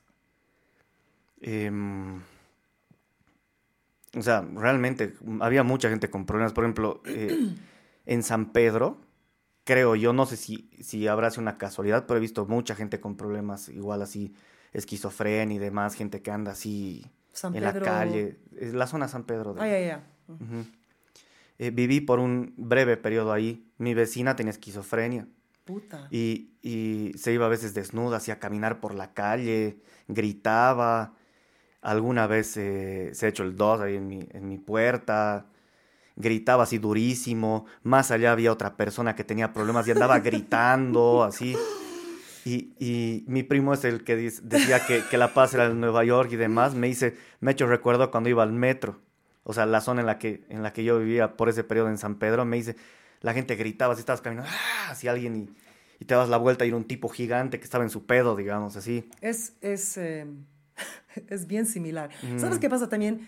Te voy a contar una historia jodidísima del metro de una, de una mujer. Claro, dale, metele, metele. Am, también es raro porque tú, tú, tú eres una persona, obviamente, muy, muy... Te, ha- te han criado con, o sea, mucho balance y mucha presencia, se nota, ¿no? Pero lo chistoso es que tú, digamos, tú- todo tu círculo de amigos estaba, venía de un lugar, o sea, de, de, de mucha, de situaciones jodidas familiares, ¿no? Entonces quizás tú estabas atrayendo eso en ese momento, no sé, quizás eras la única fuente de eh, estabilidad y balance para tus amigos. No sé, yo también he venido de una familia así como separada, yo nunca he tenido contacto con mi padre. Y eso te cala el alma cuando tú no lo sanas, ¿no? Cuando no tienes las herramientas. Yo, yo he hecho por eso mucho trabajo y sigo haciendo para sanar esa, esa, esa herida, ¿no? Y varias otras heridas. Pero me parece chistoso porque tú así eres así lleno, así súper chocho, a, mamá, a, a tus súper papás así y tus amigos no. Pero en, en ese momento en tu vida, que obviamente estamos hablando de hace 20, a- eh, 10, no sé cuántos años. Pero la parte de, de que es bien similar a Nueva York es que es, es igualito. O sea, una mañana yo tomé el tren. Mira, yo he visto múltiples peleas en el tren, donde todos están así como sardinas a, la- a las 10 de la mañana, 9, 8, 7. Y he visto dos mujeres vestidas, pero como las presidentes de una compañía de finanzas en el Wall Street, así con sus estuches, todo. Puta, una, así sin querer al salir, la empuja a la otra, la otra se raya y se le empezó a agarrar a puñetes. Los zapatos de esas mujeres eran más caros que todo mi departamento, o sea, ¿ya? Y, y la gente así, un- algunos tratando de separarlas, porque además tienes un momento bien corto, para, se abren las puertas, se cierran, se abren las puertas. Puta, las, has- han salido, algunas personas han salido, yo me he salido porque era mi parada, otros estaban filmando, pero, o sea, se han agarrado a puñetes hasta casi sangrar, ¿no? Después, una vez, era, me acuerdo, era el día de San Valentín. Nunca me volví a como hace cinco años, algo así, cuatro o cinco años. Y yo estoy cansada. En esa época yo estaba trabajando una época en, el, en, la, en la parte de finanzas. Así yo pensando, siempre estaba mi mente en la música, haciendo lo que fuese, pero mi mente siempre estaba volando, ¿no? Además, Pisces, ¿no? Sí, nunca estoy en la tierra. Eh, no sé qué, no sé qué, y era un tren lleno, pues. Y a mi lado había una chica con un jugo verde, a mi otro lado había un ñato con una computadora, o sea, todo el mundo así como sardinas estaba sentada. Más o menos en el área de Harlem, porque el tren iba del norte, yo vivía en el norte de Manhattan, en la misma isla, o sea, en la misma ciudad, pero al nortecito.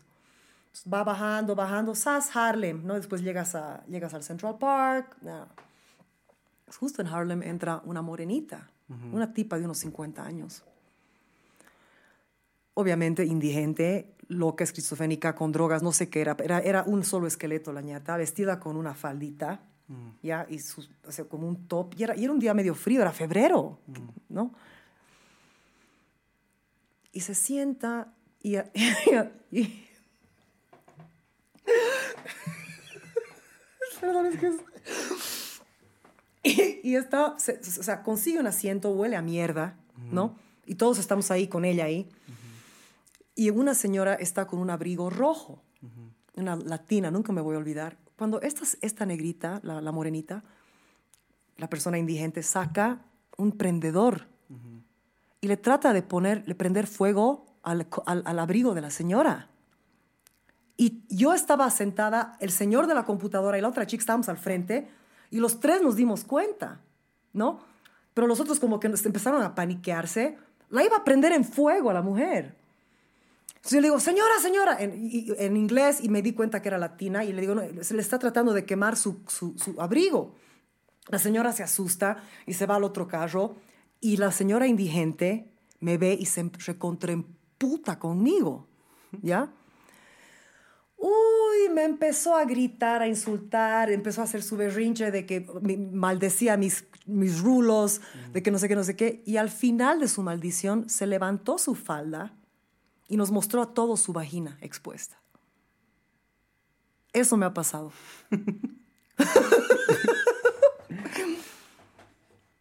Así, se levantó la falda, abrió así sus piernas, golpeándole al otro, así todo el mundo, así, se fueron hacia el otro lado, y yo mirándola con mi bolsa. El señor de la computadora estaba así, y la chica del jugo verde estaba así, o sea, era... Y, y después se abrieron las puertas en la próxima parada, y gracias a Dios la señora se fue, ¿no? Porque no sabíamos si iba a prendernos en fuego a todos, nos iba- o sea, no sabíamos qué iba a hacer.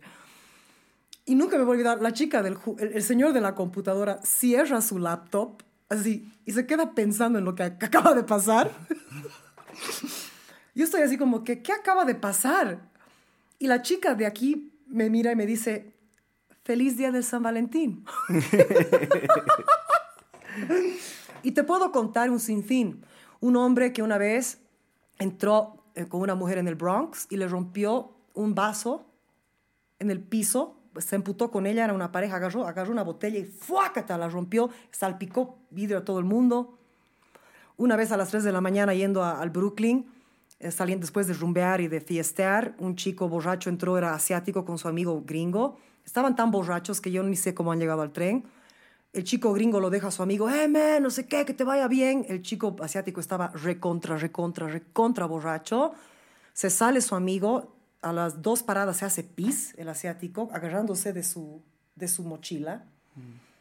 Dos paradas antes de llegar a mi casa, entran tres tipos así enormes al tren. Se dan cuenta que este asiático está borracho. Éramos yo, mi expareja, unas chiquitas allá y un árabe que estaba ahí sentado, tres de la mañana, llegando a Brooklyn.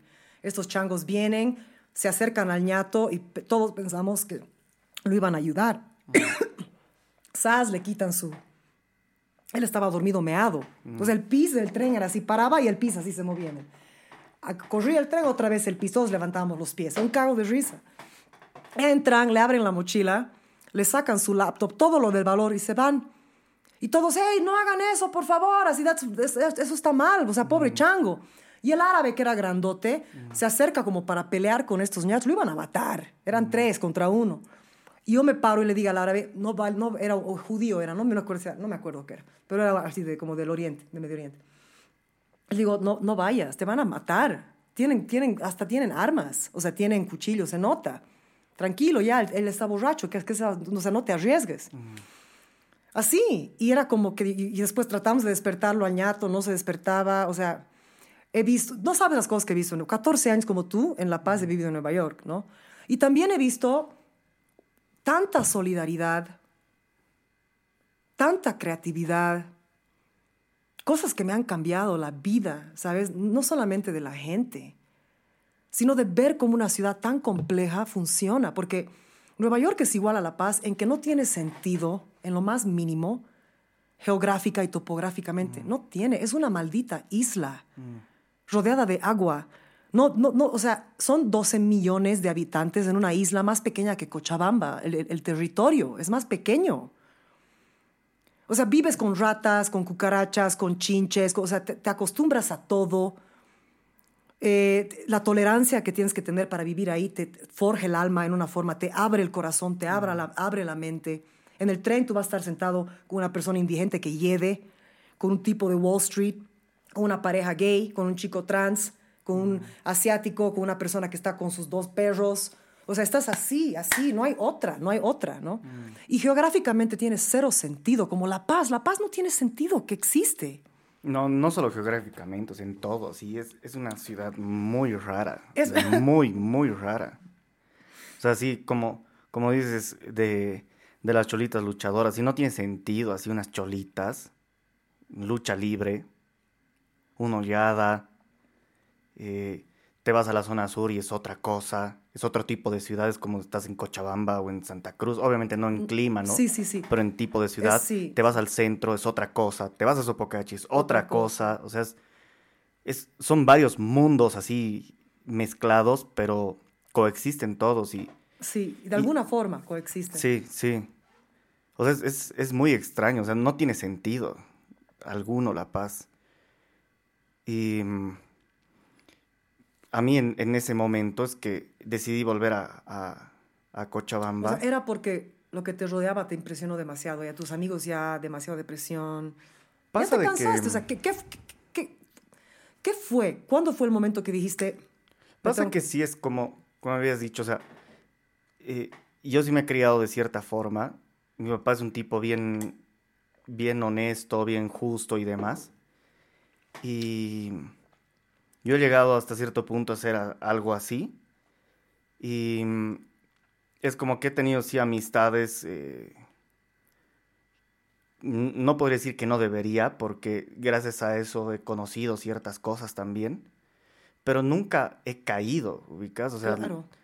eh, conocía el, el, ambiente, mm, ajá, pero nunca he caído en eso, digamos, es como que yo vivía solo con mi mamá y mi hermano ahí, mi mamá trabajaba todo el día, entonces nosotros qué hacíamos, o sea, en especial yo, salía, volteaba así desde chiquito, obviamente me hacía reputear cuando volvía, eh, tampoco llegaba muy tarde, me atrasaba una hora o algo así, pero igual era pues te- terrible volver a mi casa así.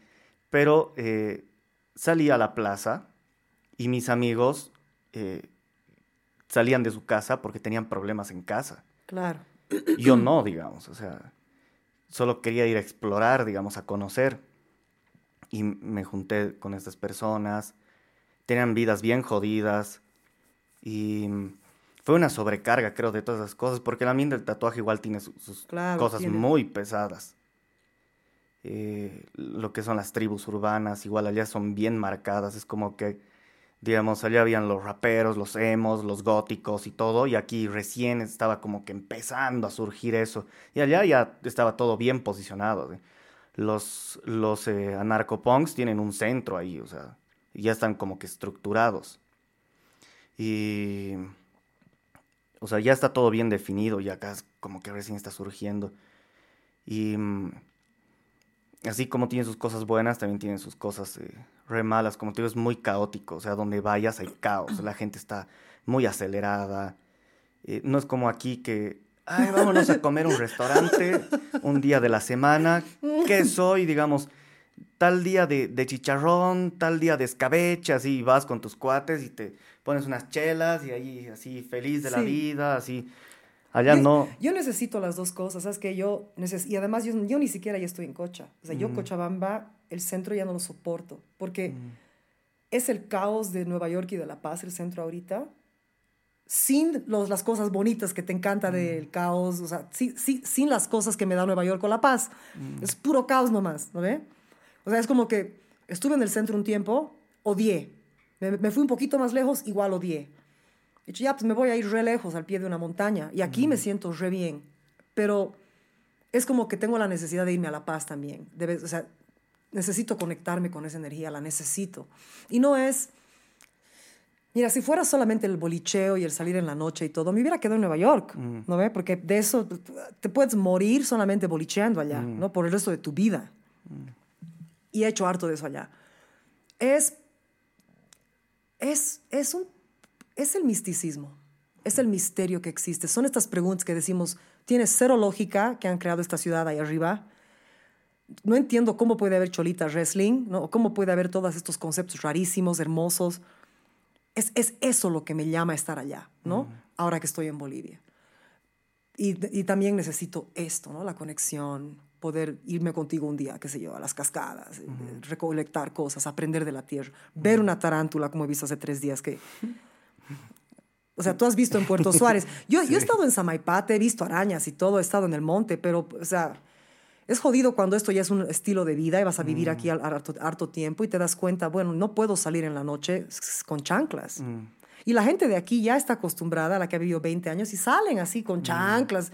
El otro día tenía unos amigos, estábamos abajo comiendo, y un escorpión se entró al- ahí, feliz de la vida el escorpión. Así. Un- Claro, no lo han matado porque aquí todos son como yo, así súper conscientes, hippies que no quieren matar nada, se lo sacan al escorpión. El otro día caminando, estoy feliz de la vida, sin joder a nadie, y una tarántula, pero así, viejo, así, al frente mío. Hola.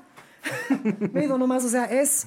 También necesito eso, ¿sabes? Quiero eso, necesito ese reto y necesito también estar como... ser parte de algo más grande, que es esto, porque cuando tú no tienes control de todo, porque aquí no tengo control de nada, tengo este lugar que está bastante controlado, digamos, ¿no? ve? Pero salgo y tengo cero control, la naturaleza va a hacer lo que le da la gana, ¿no? Y en la noche, o sea, no hay luz, has visto, entonces estoy, o sea, es como que me, me da más humildad y necesito ese reto, o sea, ya, ya- tú me dirías, bueno, pero el reto de la, de la ciudad, o sea, es que ya he hecho eso, he vivido en una ciudad que es como una selva, ¿no? pero no es de verdad pues la selva, ¿no ve? ¿No? Y me ha enseñado otras cosas. Pienso que eso es bien importante y gracias a Dios me he, creado una vida de, libertad y si hay algo que yo te pueda sugerir porque tú tienes, tú tienes algo muy especial y, y tú, tú vas a lograr todo lo que quieras y más. Acordate de mí. Una de las cosas que te voy a sugerir como una persona que ha escogido una vida haciendo algo muy raro, muy diferente, y lo tuyo es aún más diferente que lo mío, es mm, proteger tu libertad, ¿no? Yo he hecho eso con mi vida, ¿no? Y gracias a eso he podido seguir mis instintos y hacer las cosas que quiero hacer, ¿no? Por ejemplo, venir aquí a vivir, irme a otro, o sea, que enriquece mi música, enriquece mi don y enriquece el propósito que, con el cual yo creo que he nacido. Y eso es lo que un poco veo en ti. Mira, yo, esto del, del propósito en la vida es bien, igual es bien complejo porque a veces son fases también, es como que, o sea, no sé si puedo decir que soy un tipo sin propósito, o sea, pero sí, es que a mí me gusta hacer muchas cosas y creo que ese es mi propósito, o sea, Eso, eso te adquirir- iba a decir. eh, adquirir el mayor conocimiento que pueda, o sea, no, no me refiero a ser, a ser un genio, ¿no? Sino de conocer todo, así, eh, como te había dicho, he vivido en La Paz, he vivido en, en Puerto Suárez, que es la selva misma. Quiero, quiero, quiero escuchar de eso después. Me encantaría. Y después he, he venido aquí, he tenido todo tipo de amistades. Pese a eso, he podido eh, no, no caer en esas, en, esas, en esas cosas negativas. He seguido mi camino. O sea, mm, me gusta aprender ciertas cosas, aprender lo más que pueda. Y sí me gusta llegar a, a cierto nivel en, en ciertas cosas. O sea, no me gusta que sea así como que, ah, yo hago de todo y ya. No, o sea, me gusta realmente interiorizarme mucho en eso. Es como que un día mi hermano se hizo un tatuaje y yo dije, "Eh, me quiero fabricar una máquina de tatuaje, a ver. Y terminé tatuando en convenciones y demás, así. Y me metí muy duro en eso. Y igual con, con lo de la, de la guitarra, un día mi hermano estaba tocando Nirvana, creo, en su guitarra acústica. Y me acuerdo que me compré la guitarra acústica y, y después, obviamente, cero así de, de ser conocido, pero sí igual este, toqué unos temas en la Casa de la Cultura y demás, así, o sea, me, me metí en eso. Eh, con el tema de los minerales también, o sea, un día estaba buscando piedritas en el río y, Y ahora tienes más de 3.000. eh, sí, y, y estudio mucho sobre el tema. O sea, me gusta meterme mucho a, a- a algo, pero creo que con lo de los minerales sí es como que sí me gustaría seguir esta línea. O sea, no me molestaría trabajar con algo relacionado a los minerales siempre, digamos. Es como que si, si me fuera a vivir a Estados Unidos, sí entré a la IGA, vería la forma de entrar a la IGA y eh, poder aprender muchas más cosas, tener una certificación, porque la certificación es muy importante. Ahí llega el punto en el hacerlo por tu cuenta Mm, está muy bien, pero en, en esta rama nadie te va a tomar en cuenta si no, no tienes... si no tienes una titulación. Yo ya he estudiado, estudié diseño gráfico y comunicación visual. eh, tengo una licenciatura en, en- en la universidad. Em, ya lo... El mercado es bastante jodido con el diseño, es como que hay mucha competencia que quizás algunos tienen la capacidad, otros que no, pero prefieren agarrar a la persona que les cobra más barato para hacer un trabajo y, y no se valora tu trabajo, o sea, lo que sabes, digamos, porque no es solo agarrar el Photoshop y editarle una fotito y ya.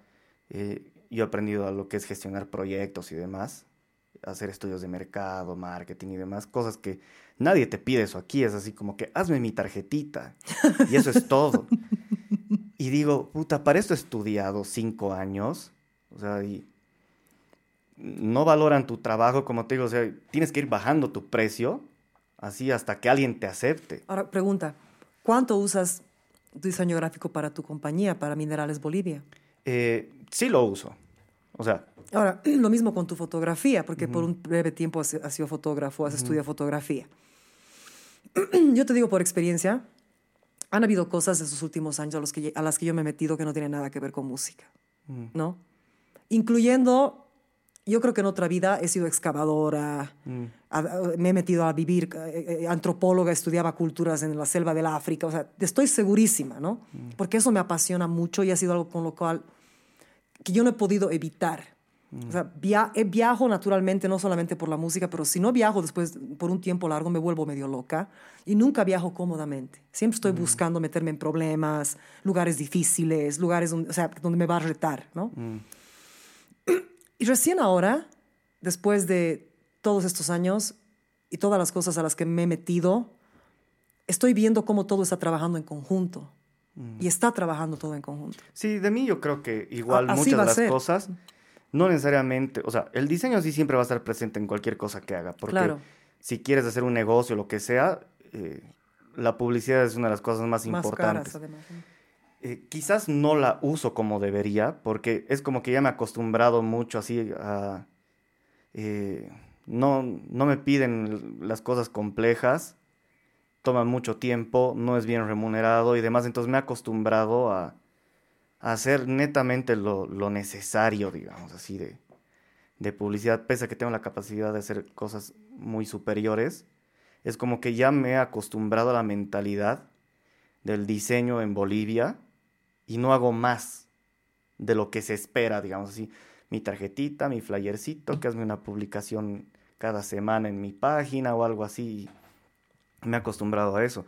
Ahora, obviamente, siempre está presente en cualquier cosa que hago. Igual me gusta mucho dibujar y para cualquier cosa que hago estoy ahí haciendo mis planos y de todo. Igual yo he querido hacer tres cosas antes que diseñador. ¿Qué? Quería ser veterinario al principio. Toda la vida me he llevado muy bien con los animales. Qué en especial, lindo. nunca un perro me ha mordido. Y yo me he acercado a todos los perros de la calle, habidos y por haber. Así desde chiquito, mi, mi papá siempre dice eso así. ¿Cómo no te muerden? Así y yo me acercaba así, papito, y, y siempre se me han acercado y todo. Y quería ser veterinario para curar animales, digamos, desde Claro. que era chiquito. Luego, em, tenía una perrita en La Paz que eh, una puerta estaba dañada. Yo, yo vivía en Puerto Suárez y había una puerta que se dañó, se abrió, algo así, la chapa. O sea, estás hablando que estabas en Puerto Suárez Yo con vivía la en Puerto Suárez perrita. cuando, no, cuando, yo vivía en La Paz con esa perrita. Ya. Luego me fui a vivir a Puerto Suárez, mi mamá se quedó con la perrita en La Paz. Vivía en un edificio y se cayó la perrita del segundo piso por un accidente de, no sé, creo que empujaba la puerta, empujaba y era un edificio antiguo. Parece que logró abrirse la chapa o algo así, vio y se cayó, no, no falleció, pero quedó en muy mal estado. Después falleció cuando yo estaba en Puerto Suárez. Y eso me marcó así demasiado y he dicho, ¿sabes qué? Sí me gustaría mucho eh, curar animales, pero me he dado cuenta que soy muy sensible. Em, he visto perritos en mal estado y demás y he dicho, no podría vivir con esto. O sea, mira, uno de los motivos por los cuales escaparía de aquí de Bolivia, pese a que amo toneladas de cosas de aquí, no soporto ver perros en, en- estado mal de estado. calle. o- Ese, mm, no soporto, sí, me duele mucho. es jodido. Mm. Yo tengo dos gatitas que son adoptadas, pero desde chiquitos, o sea, que nunca han conocido la calle y les doy la vida.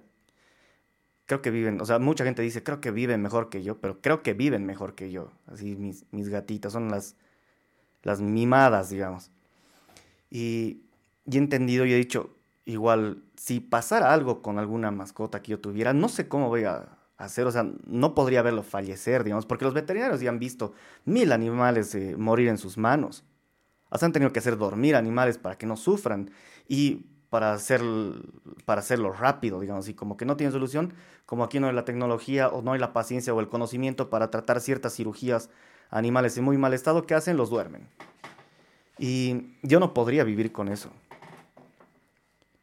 Y igual creo que me moriría de hambre, porque más pararía rescatando que, que generando ingresos para mantener mi clínica veterinaria, digamos. Y mm, me duele mucho, así que dije, no puedo con esto, no puedo. Después quise ser biólogo. Yo desde chiquito, eh, habían enciclopedias en mi casa, así súper antiguas, y habían de animales. Y quería especializarme en zoología. Y leía sobre animales animales animales animales. Toda mi vida era eso. Quería ser biólogo. Llegué acá y me hice amigo de un biólogo y me dijo, ¿sabes qué? No estudies biología. Eh, eh, ya, él ya era mayor y me dice, si no conoces gente aquí, en biología, estás perdido. O sea, realmente hay como que eh, un... Es algo muy cerrado, es como que muy trabajos eventuales, digamos, a menos de que eh, agarres, te hagas amigo de alguien, que te agarren para trabajar para el gobierno o algo así, y tengas un trabajo constante. Pero después me dice, y eso que es una persona de relativamente nombre acá, y tengo otros amigos biólogos que me dicen lo mismo, o sea, paran sufriendo, así de que no tengo trabajo, viejo, así. Y, o, se pierden meses de meses de meses en la selva y vuelven y dicen, ya he acabado mi trabajo, ahora ¿qué hago, digamos? Y viven de eso, o sea, viven al momento, o sea, ese ratito, digamos. Y mm, sí me gusta en cierto aspecto, pero también me gusta cierta comodidad, o sea, en el sentido de que me gusta coleccionar muchas cosas. Y para eso hay que financiar las, las Claro. colecciones. O sea, no tengo plata, ¿no? Pero hago lo que puedo con lo que tengo, digamos. Y no podría darme esos gustitos luchando con el trabajo. Por eso es que igual dejé de lado el, el- el diseño.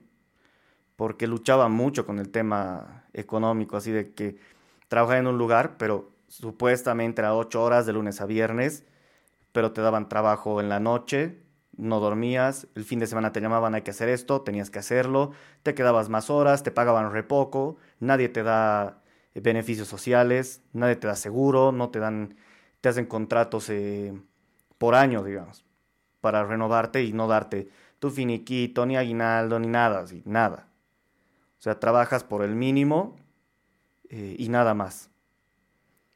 Y mm, por eso es que lo dejé, obviamente lo uso para todo lo que hago, ¿no? Igual trabajo eh, casualmente con el tema del diseño, pero no es lo primero. Hasta que realmente le, le puse ganas a lo del tema de la gemología y sí me apasiona mucho lo que hago, es así como que Yo he llegado al punto en el que quizás sí trabajas, pero no sientes así como que no estás emputado así de... de- No, más bien, te- más bien te quieres hacerlo y es como una obsesión y es como, es como comer Mm. o tomar. Es como, a mí, me- a mí me pasa, mira, con la música yo fui así casi todo, todo toda mi vida hasta que empecé a sentir que me faltaban otras cosas que quería hacer, como por ejemplo este podcast, otras cosas que, you know, la cosa- muchas cosas me apasionan. Es, siempre ha sido un problema. Hasta estos últimos años he empezado justo por las plantas alucinógenas y las mágicas y las plantas maestras. es que me he dado cuenta, no puedo seguir viviendo enjaulada en un rubro y, y tener tanta curiosidad y tantas ganas de tantas otras cosas y no escuchar. Tiene que haber alguna forma de, de- de concebir las dos, todo. Porque si, si, esta, y si ese deseo fue puesto en ti, si tú tienes ganas de hacerlo de la música, y o sea, si tienes esas ganas, es por algo, ¿no? Y se puede balancear, no, no significa que, que tienes que meterle seis horas de, digamos, sí, digamos, si esto es lo principal, eh, gem- gemología, ¿no? Gemología. Gemología. Sí puedes, y después puedes meterle otras ocho horas trabajando si es que necesitas financiarlo, ¿no? Quizás es algo que no te gusta. Y después los fines de semana puedes dedicarte cinco horas o seis horas a otras dos cosas. O sea, se puede, se puede. Yo lo he hecho con mi carrera. Pero es como que a mí, regresando al punto que te iba a decir, es que a mí mm, me ha sucedido que cuando empezó a escuchar esas, esas, esas como que, a ver, a ver, a ver, a ver, comenzó un podcast, a ver, haz esto, a ver, haz otro. De repente mi pasión por la música no es que ha bajado, sino que se ha balanceado. Porque la pasión que yo tengo por la música o sea, es el don, es lo que he venido a esta vida para hacer, pero también ha sido bien pesado. Ha sido una cosa muy pesada, muy jodida, he luchado mucho, sacrificado mucho. Y cuando lo haces algo tan profesional y estudias tanto, llega un punto donde ya no te divierte. O sea, aunque seas quien seas, o puedes ser famosa, no famosa, no importa. O sea, si, si no balanceas tu vida y no haces cosas que te diviertan, que te hagan sentir bien, si no escuchas a tu corazón, llegas a un punto donde, y me ha pasado varias veces en mi carrera de músico, que me he deprimido y era como tiempo de un cambio, ¿no? Era tiempo de cambiar algo, de mejorar. Para cerrar lo que te estoy diciendo es, con esto del podcast a veces no duermo, me, des- me despierto 3 de la mañana porque acabo de hacer seis horas el día previo y estoy muy prendida con el proceso y quiero acabarlo y quiero terminar la conversación y quiero editar lo que quiero editar y quiero subirlo y, lo, y estoy muerta de cansancio y me voy a dormir y me despierto tres horas después con todas las ganas del planeta Tierra para sentarme y terminarlo. Y me encanta. me fascina. O sea, y hay, hay otras cosas que me ha pasado lo mismo, ¿no? Y eso después me da más ganas, entonces, eh, seis horas o siete horas después, estudiar la música que he estado poniendo a un lado. O sea, es como tener, es como estar casada con la música y no tener mis amantes. De mí Porque es- dicen eso. De mí es bien complicado eso porque mi miedo siempre ha sido, o sea, tengo muchas pasiones. Llevarla al nivel de, me gusta mucho, puedo trabajar de esto porque no me molesta, me apasiona mucho, pero terminar odiándolo. Es como que a mí me encanta dibujar, ¿ya? Me gusta pintar en acuarela y demás. Uh. Una vez eh, me pidieron unas ilustraciones, tuve que hacer 110 ilustraciones en acuarela, básicas, pero terminé odiando la acuarela por mucho tiempo porque era un trabajo. Claro. Y yo pintar y dibujar, o sea, no estoy todo el día haciéndolo. De hecho, ahora como que estoy volviendo a retomar un poquito. Pero lo hago cuando yo quiero y por gusto. Es así como que me encantan las calaveras, digamos, así de eh, quiero dibujar calaveras. De este estilo, quiero dibujar, qué sé yo, un demonio japonés, pero hecho de calaveras, así, ese tipo de cosas. Pero me nace así en un momento. Y, y lo hago ese rato. Digo, ah, qué divertido, ya lo termino, listo. Y te sientes bien. Y me siento bien porque he cumplido lo que quería hacer. Pero es diferente cuando tienes presión de entregar algo, de hacerlo de cierta calidad, de no equivocarte y demás. Porque el- no solo soy yo, o sea, es el, yo trabajaba de, o sea, había un intermediario. Entonces, si yo lo hacía mal, él quedaba mal. Entonces tienes esa presión de que tienes que hacerlo bien, porque no solo tu reputación lo que está en juego, sino la reputación de, del intermediario también. Él es el que va a quedar mal, no tú. Eh, entonces, em, mm, es como que no supe balancear eso. Y, y ahora ya no dibujo tan seguido como antes. Como te digo, recién estoy retomando. Pero gracias a ese trabajo que hice, que yo me las hice de canchero, así, ah, me encanta dibujar, me encanta pintar, lo voy a hacer como si nada, no, terminé odiándolo. Y lo mismo pensé con el tema de las, de las, eh, de las piedras, porque te había comentado la primera vez que nos encontramos de que mi sueño es abrir una tienda museo. Justamente para balancear eso. Ahora estoy ya a nada tal vez de abrir una tienda, pero no museo todavía. Lamentablemente no se ha dado el espacio, eh, los precios de las tiendas se han disparado y demás. No va a ser posible todavía la, la tienda museo. Pero este va a ser el primer paso, digamos. Pero sí quisiera tener básicamente un museo. Aquí es el sector de lo que quieras comprar, digamos. Pero tienes todo esto que puedes apreciar. em, te puedo enseñar a hacer ciertas cosas. Te explico. A mí me encanta enseñar y explicar. Sé. Me encanta. A, a mi, a mi sobrino, una hora te has pasado con él. Yo no Pero puedo- yo feliz. Pero y él, o sea, yo digo, no había fin a sus preguntas. Y yo- o sea, él es así. Mm. Y él tiene esa afición por, por toda... Él, o sea, él ha empezado a cole, coleccionar todo. Así Mm. le gusta, y, y guarda todo así bien sagrado. O sea, es bien Mm. jodido. No sabes, me, me- me- ha dicho gracias como 50 veces ese día por su regalo. Pero yo vi, yo vi que eres sumamente paciente y te gusta. Y, y aquí no hay todavía eso. O sea, por ejemplo, el único museo bien, bien así macana que hay es el de la historia natural. El del Alcides Dorbini. Pero Sí. tiene muy poco en cuanto a minerales también. Pero tiene, o sea, tiene, pero no es, o sea, es, es como ir, a- es no, Sabes que a mí me gusta el museo porque realmente no encuentro mucho museo en Cochabamba. Y sí me gusta. Pero falta alguien que te explique sobre ciertas cosas. No así como que un guía que te dice, estos son los minerales que se encuentran aquí. Ni siquiera hay guía en ese museo. No, no pero- hay. Y ni en el otro. La- tampoco. las veces que yo he ido, quizás en- hay alguna temporada en la que sí hay. O sea, algún día especial, como Día del Museo o algo así, tal vez. Pero pienso que sería algo muy general, o sea, que hay de todo, ¿no? En el museo hay animales, hay De minerales, todo, hay de todo. piedras. Entonces a mí me gustaría mucho ir a un museo en el cual me hablen sobre minerales, porque yo- a mí me encantan los animales y voy a ver animales, sí, pero me quedo horas viendo los minerales en el, eh, el sector de minerales, que es una cosita así, Sí, en el pero no hay nadie que te explique. Igual pasa con esto, eh, el, supuestamente el museo más grande de minerales en toda América es el de Oruro, el de la UTO. Yo ya he ido dos veces ahí. El de la Universidad Técnica No. de Oruro, sí. ¿De verdad? Es gigante, es gigante, Es- o sea, em, mira, la primera vez que fui fue hace como mm, cuatro años, tal vez, tres, cuatro años. Llegué y tuve que pedir eh, permiso al rector, más bien fue buen tipo, y nos abrió el museo solo para nosotros, porque el museo es cerrado, nunca está abierto. Y ellos te dicen, sí, siempre abrimos, y no sé qué. No, te das cuenta porque llegas y todo está lleno de tierra, lleno de polvo. Hartos Eh, museos son así aquí. Pero el museo es pues grande, o sea, em, a ver, ¿qué? ¿Qué tamaños? Es como un galpón más o menos, Oh my God. pero tiene eh, pisos, o sea, eh, tiene como islas, así digamos, abajo están puro fósil. Oh my God. Subes y hay minerales de todo el mundo, minerales radioactivos, minerales de Bolivia, así, en- y luego subes a otro piso, así como una pequeña isla, que ves todavía todo lo de abajo. Son como, eh, están rodeando, así, como pisos, no están cerrados. Sí, sí. son sí. como balcones. Sí. Y son tres o cuatro balcones, más o menos. Tres balcones creo que son de altura. Pero está demasiado descuidado. La última vez que fui fue cuando llegó este amigo youtuber, el de minerales. Nos fuimos al museo. Llegamos y nos dijo, ah, es que la pandemia, por eso no estamos abriendo. Mentira, nunca lo abrían. Yo he ido hace años atrás y no lo abrían.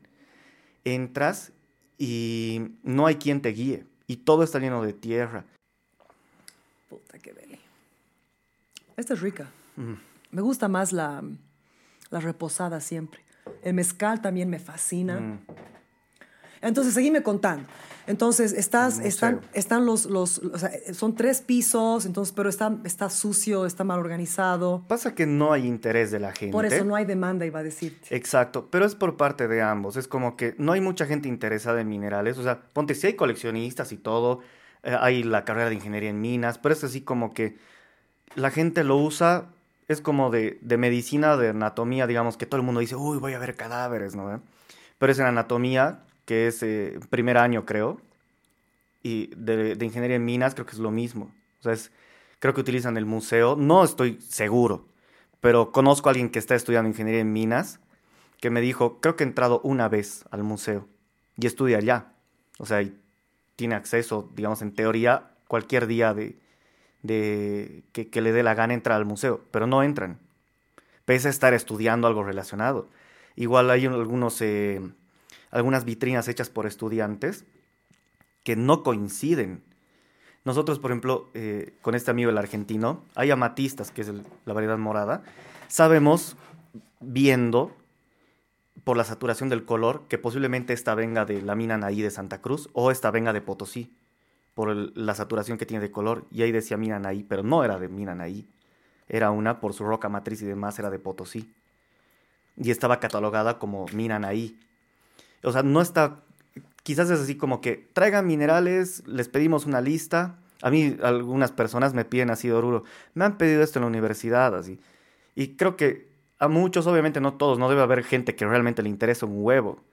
Pero mucha gente, como en cualquier carrera, entra por pasar, ¿no? eh? Mm.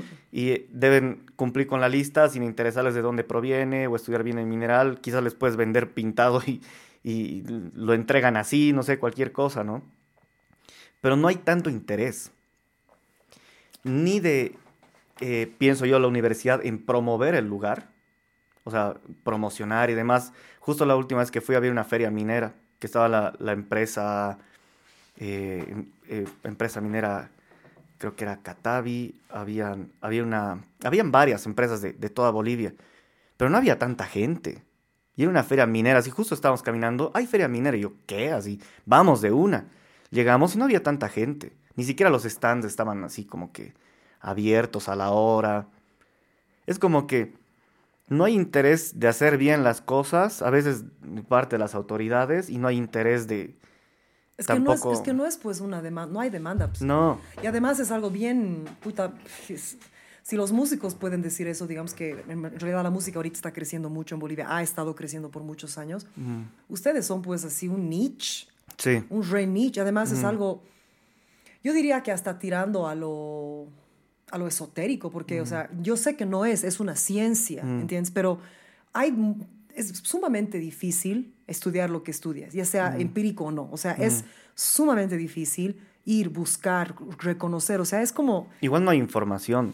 no hay. Yo tengo, mira, yo tengo un amigo eh, ge- geólogo, un señor mayor, que lo conocí en un viaje. eh, eh, estaba regresando de un proyecto en Londres, era feta, 20, bueno, casi de tu edad, 26, 27 años, regresando en mi maestría. No me acuerdo, estaba viajando para música y él me vio estudiando música de Mozart. Yo odio Mozart, pero era algo que me tenía, que, tenía que hacerlo en ese momento. Y claro, tenía ocho horas en el avión y yo así, estudiaba, estudiaba, estudiaba, ¿no? Y él se sentó a mi lado, un señor mayor, 70 años en ese momento. Me dice, ¿qué? Un inglés. ¿Qué estás estudiando? Mozart, me dice. Le digo, sí, ¿de cómo sabe? No, es que yo leo música, amo la música, soy fanático de la música clásica. Y nos pusimos a charlar en el avión. Y era geólogo, uno de los geólogos más importantes de Inglaterra, que es- eh, enseñaba en el Royal College en Londres. ¿ya? Se volvió mi padre, porque él era gay y tenía su pareja, y eran los dos amantes de la ópera. Y nos hicimos grandes amigos. En ese, en ese vuelo charlamos, charlamos. Y él es geólogo y, y también sabe mucho de minerales y piedras y no sé qué. Pero ese hombre le dedica. O sea, llegamos a Estados Unidos, yo me fui y de ahí varias veces fui a visitarlos a Londres y me quedaba con ellos. Gente fascinante, ¿no? Pero el, no sé cuántos libros ha escrito y cuántos le sacaba la mugre estudiando todo lo que... O sea, era, era como... Es, es más que una vocación, ¿no? Pero claro, igual, aún él, aún él me decía que es un niche, porque él, se, él viajaba a Estados Unidos, se iba a Salt Lake City en Utah, que dice, tú debes saber ya de esos desiertos, que hay un montón de cosas ahí, Sí. no sé qué. Y él me trajo, me trajo un fósil, no sé si es fósil, es como un caracol, pero lleno de brillos, como que, las, como que, que esto se pegó al caracol, que de una excavación él encontró y me lo trajo así a Nueva York una vez. Y pues yo lo tengo eso guardado como... Eso se llama, eh, sí, creo que es lo que, lo que creo se llama monita. Es eh, como un caracol, así como una espiral. Es exacto, así sí. y muchas veces está opalizado. O sea, hay un mineral que se llama ópalo, que básicamente eh, es como pseudomorfo. O sea, adopta la forma, es como si se lo comiera. Sí. Y queda de ópalo por dentro y queda así con opalescencia, con brillos y es, demás. es impresionante. Debe ser eso. Sí, y la parte de atrás es como la otra parte de la espiral. O sea, parece que hubiera sido, eh, o sea, parece que hubiera sido una escultura hecha. O sea, de verdad, parece hecho por hombres, ¿no? Por seres humanos. Pero él me hablaba mucho, y, o sea, no solamente del trabajo y del requerimiento, se pasaba, no sabes, 12, 13, 15 horas haciendo investigación. O sea, o sea, y aún así es un niche porque siendo que él vivía en Londres, en un lugar, o sea, donde realmente él tenía mucho respeto, era, era el, el líder del, del departamento de genealogía, quizás no estoy diciendo la palabra correcta, del estudio de las formaciones de la tierra, genealogy, Eh, sí, no, eh, geólogo debe Ge- ser. perdón, geo- geo- geología, geología. Y claro, la parte de minerales y piedras preciosas, él sabía mucho, como, como, un, como ad- adjunto ¿no? a lo que hacía. Pero, puta, pues, él era uno en... o y sea, eso que en Londres hay hay, harta gente, hay, o sea, que pero- se dedica. Y él es igual, o sea, él y su, su, su- su esposo era, es filósofo, Mm. ¿ya? Y es- estuvo escribiendo un libro de filosofía 20 años, un ñato así muy interesante, a- lo- pero así bien eh, inglés, inglés, inglés, Mm. blanco como un quesillo, ¿ya? Con ojos verdes, creció en Irán. Entonces el Mm. tipo tenía como un montón de cultura iraní, cocinaba iraní, o sea, su pareja, ¿no? Fumaban mota, o sea, la pareja fumaba mota todo el día, o sea, fumaba marihuana todo el día, pero era un genio, imagínate, filósofo, ¿no? Y el otro, geólogo, y, y era bien similar a ti, en que le interesaban un culo de cosas, o sea, era el amante de la ópera. Sabía, él había estado en Bolivia estudiando la tierra, no, creo- no sé si en Torotoro, no me acuerdo dónde. Le encantaba viajar, eh, sabía de, de- de comida, eh, eh, eh, filmaba. Una vez yo tuve un ensayo y llegaba, porque se volvieron realmente como mis... Yo tengo hartos hombres en mi vida que son gays, mayores, que han sido como mis papás. O sea, como que Dios, la vida me ha traído eso para, para un poco llenar la herida de, mi- de no tener un padre, ¿no? Y ha sido hermoso, o sea, ha sido realmente bello la- lo- los seres humanos que han llegado para, para, para tomar ese espacio en mi vida, ¿no? Y me han tocado muchos gays, yo tengo un amor muy grande a la gente gay por eso. Entonces, él, él, digamos, iba a mis ensayos conmigo, este hombre de 70 años, ¿no? Y filmaba. Tengo un ensayo filmado por él, te lo voy a mandar. O sacaba fotos, o no sé, y, te- y tenía todos estos intereses y conocimientos. O sea, yo creo que es algo, algo de la gente que está atraída. Y lo mismo con mi, con mi, con mi primito el Nico, que te ha hablado una hora. Él es igual. Pintura, eh, naturaleza, o sea, tiene como, es como un pulpo, todo le interesa, ¿no? Y lo que le interesa sí, pero es apasionado a morir. Hay algo de la gente que le interesa el estudio de las piedras y de la tierra, o sea, De verdad, algo, o sea, gente así que se entra, que, tiene, que quiere entrar, ¿no? Adentro de la tierra para descubrir qué putas es esto, ¿no? Que quiero, quiero meterlo en una lupa, o sea, me apasiona. Es gente que yo creo que está en otro nivel de frecuencia.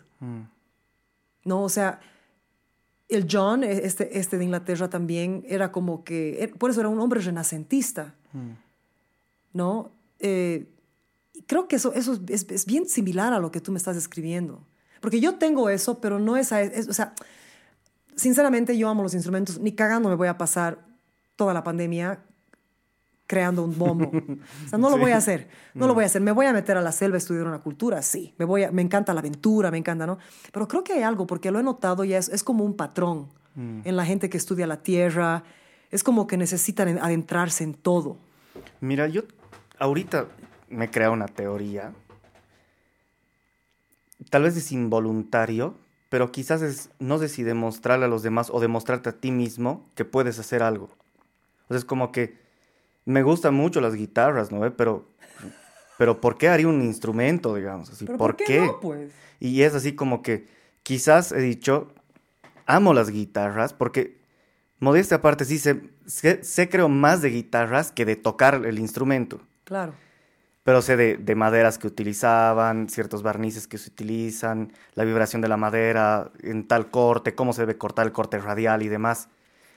Eh, Pero era algo así como que, qué hermoso instrumento, ¿por qué no me puedo hacer uno yo? Así era de, como que demostrar a mí mismo, así, creo que puedes hacer y es muy divertido, así, porque a mí me gusta todo lo que es manual. Desde chiquito hacía cosas con plastilina y demás, y, se me daba muy bien, hasta dibujar se me daba muy bien desde pequeño. Y así como que me gustaba hacer cosas con las manos y fabricar.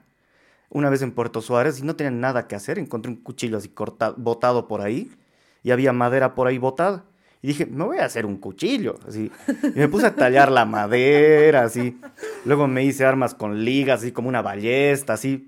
Porque quería hacerlo, digamos. O sea, un día dije, tengo el tiempo, puedo hacerlo, se ve divertido, me gusta todo lo que es manual, lo haré. Y eso fue con, con lo de la guitarra igual. Y estoy mezclando porque a la guitarra le voy a poner eh, eh, los, los inlays, que son los, eh, los marcadores de cada Sí. traste. Lo estoy haciendo con Avalon, que es una, una especie de concha, es una concha con tipo Oh. nácar. Y quería hacer incrus- incrustaciones de ópalo y otras cosas más. En, o sea, mezclar con las piedras más, ponerle piedras buenas, digamos. Al, pero no así como decoración de brillitos, sino, por ejemplo, el selector de pastillas que sea de, de ámbar, digamos, algo así Wow. o de algún mineral o de amatista o algo así. O sea, quiero poner las O cosas esa- que me gustan. O de esa piedra, o de ese mineral raro del estaño, ¿cómo se llama? La casiterita. O no va a durar, no, muy se, Pasa que no se aprecia. O sea, no se apreciaría realmente. Es Claro. como que el Avalon es eh, como el nácar. O sea, súper brilloso, se ve así. Mm. O sea, se, se puede apreciar a- hasta el frente, digamos. Si tú tienes la guitarra al frente, se, se aprecia. En cambio, la casiterita, si tú la ves de lejos, si no le pones luz de por medio, se va a ver negra. Y daría igual de hacerlo con obsidiana, que es el material volcánico, o hacerlo con casiterita. O sea, tendría que hacer cosas que resalten, digamos así. Entiendo. Que se aprecien con poca luz. Entonces es más eso, igual así de... Me gustaría hacerlo, he visto que se puede. Hazlo, metele. Sí, o sea, sí. Por eso, por eso empecé a hacer... Es hermoso que tengas eso. Es una curiosidad que no muchos seres humanos... eh, están, pues, estamos, ¿sabes qué? La, la humanidad está anestesiada. La mayor parte está, están despertando. Están despertando, estamos despertando. Pero es muy importante, por ejemplo, que tú... Me gusta que tú explores esas curiosidades. Es súper importante. O sea, hay... Yo te digo, tú, tú me has dicho, ¿no? Ve, eh, no, que puta, me, he tenido que dibujar 150, no sé qué cosa de acuarela y he odiado. Así. Imagínate amar algo como la música, nacer con ese don y nunca, jamás has soltado la mano de la disciplina ese don, nunca, jamás. Recién estos años. Entonces he caminado al lado de la disciplina con mi don y era, bueno, mm, hoy día quiero ir a hacer, no, tienes que estar en, el- la sala de práctica 3, 4, 5, 6 horas. Tienes que, O sea, tienes que dedicarle esto, ya. Y aunque no lo quería hacer, lo hacía porque mi ambición y mi meta era tan fuerte y no tenía balance, ¿te ubicas? Y está bien, no me, no me arrepiento, o sea, ha sido necesario para llegar a cierto nivel, ¿no? Pero no era tan feliz. ¿Sabes? Y ni siquiera llegando, y mi, ma- mi mamá puede ser testigo de esto, porque yo desde muy niña mostraba mucha frustración, porque yo quería ser perfecta, yo quería ser extraordinaria siempre, ¿no? Y eso no se trata del don, el don no es así. La perfección y el, y- y el deseo de ser extraordinario es el ego.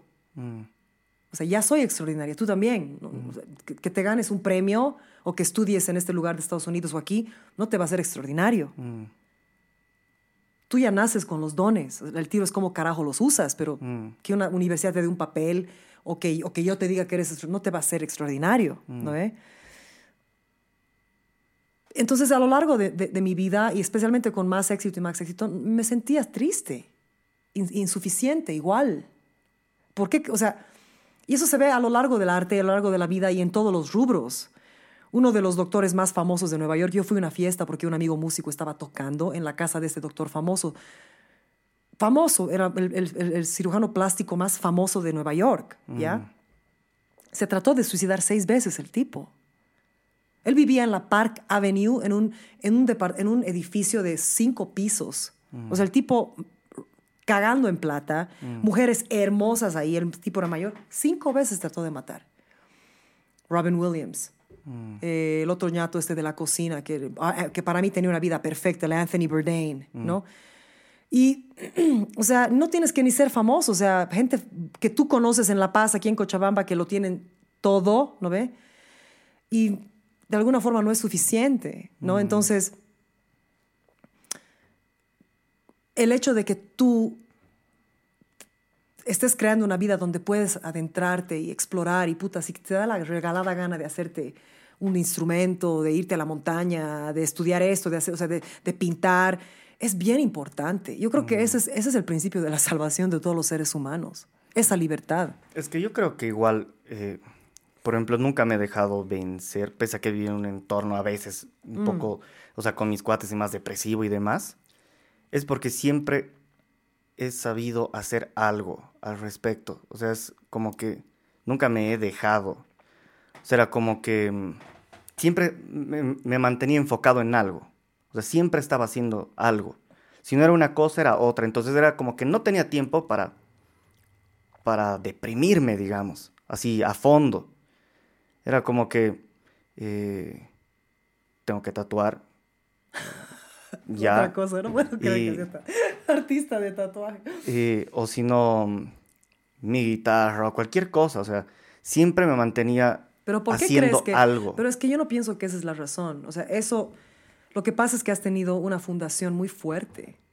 O sea, hay gente que tiene muchas cosas que hacer. Yo, yo siempre me he mantenido haciendo algo y me, me he deprimido. Esos últimos años han sido jodidísimos. Que en realidad ha sido mi, yo pienso que ha sido mi forma de, o sea, la vida sacándome de un lugar donde yo no pertenecía. Pero de ocupada, olvídate, o sea, siempre hay algo que hacer. Todo el mundo tiene algo que hacer, pero ¿cuál es la diferencia entre la gente que se deja y la gente que no se deja? O sea, yo siempre he visto, yo, eh, de hecho, he hecho, o sea, eh, Salud, salud. En Bolivia brindamos muchísimas veces. Em, yo he visto un patrón, sí, de... Obviamente no todos, ¿no? Porque sí hay gente muy importante que se sabe que ha hecho muchas cosas y ha terminado suicidándose. Muchos en la música. Hartos. Y, mm, Muy jodido es eso. pero yo he visto un patrón de que es gente que, eh, la- o sea, por lo menos la gente que yo he podido ver es gente que no sabe todavía lo que quiere. O sea, a qué se quiere dedicar. Y no en el sentido así de que tienes que hacer esto en la vida porque tienes que hacer algo, no. O sea, realmente hacer algo que les guste. Están como zombies, así como que tengo que trabajar porque mi viejo me dice que tengo que estudiar, porque tengo que hacer esto y tengo que demostrarle eso a tal persona. Al final nunca hacen lo que realmente quieren. Y hay gente que lo enfoca, así. Es como que gente que ha vivido súper deprimida y le gustaba mucho la música y ha podido enfocarse en la música y, y salir de eso. O sea, viven deprimidos, ¿no? Todo el mundo creo que vive con algo de depresión por X o Y motivos. Todo el mundo. Solo que unos más, otros menos, otros saben cómo manejarlo, otros no. Pero yo creo que es descubrirse y descubrir algo que realmente te, te pueda llenar. Mi problema es de que yo he pasado muchos años y sigo a veces, a veces, es- es esa incansable búsqueda de algo que te llene al 100. Nada pues. No, y creo que no, creo que es imposible. Nada te llena al 100. Yo pensé que la música era eso y cuando yo he llegado al top y ahorita me siento muy, muy realizada, muy feliz con las cosas que he hecho yo sé que me tengo mucho más que hacer en la música. O sea, cuando yo más dinero he tenido haciendo música en la ciudad de Nueva York. Mm, O sea, una casa, un departamento, un novio maravilloso, auto, mi- el equipo de mis sueños, 40, 50 músicos comiendo de mi mano, o sea, comiendo no de que yo les daba de comer. Ha de ser increíble estar en ese nivel, así como que música, Nueva York, No, viviendo en Nueva York. no, no ha sido, no ha sido increíble. Ha sido el momento más difícil, más depresivo de mi vida. Mm. Desnuda. Lengua desnuda. Lengua desnuda. Lengua desnuda.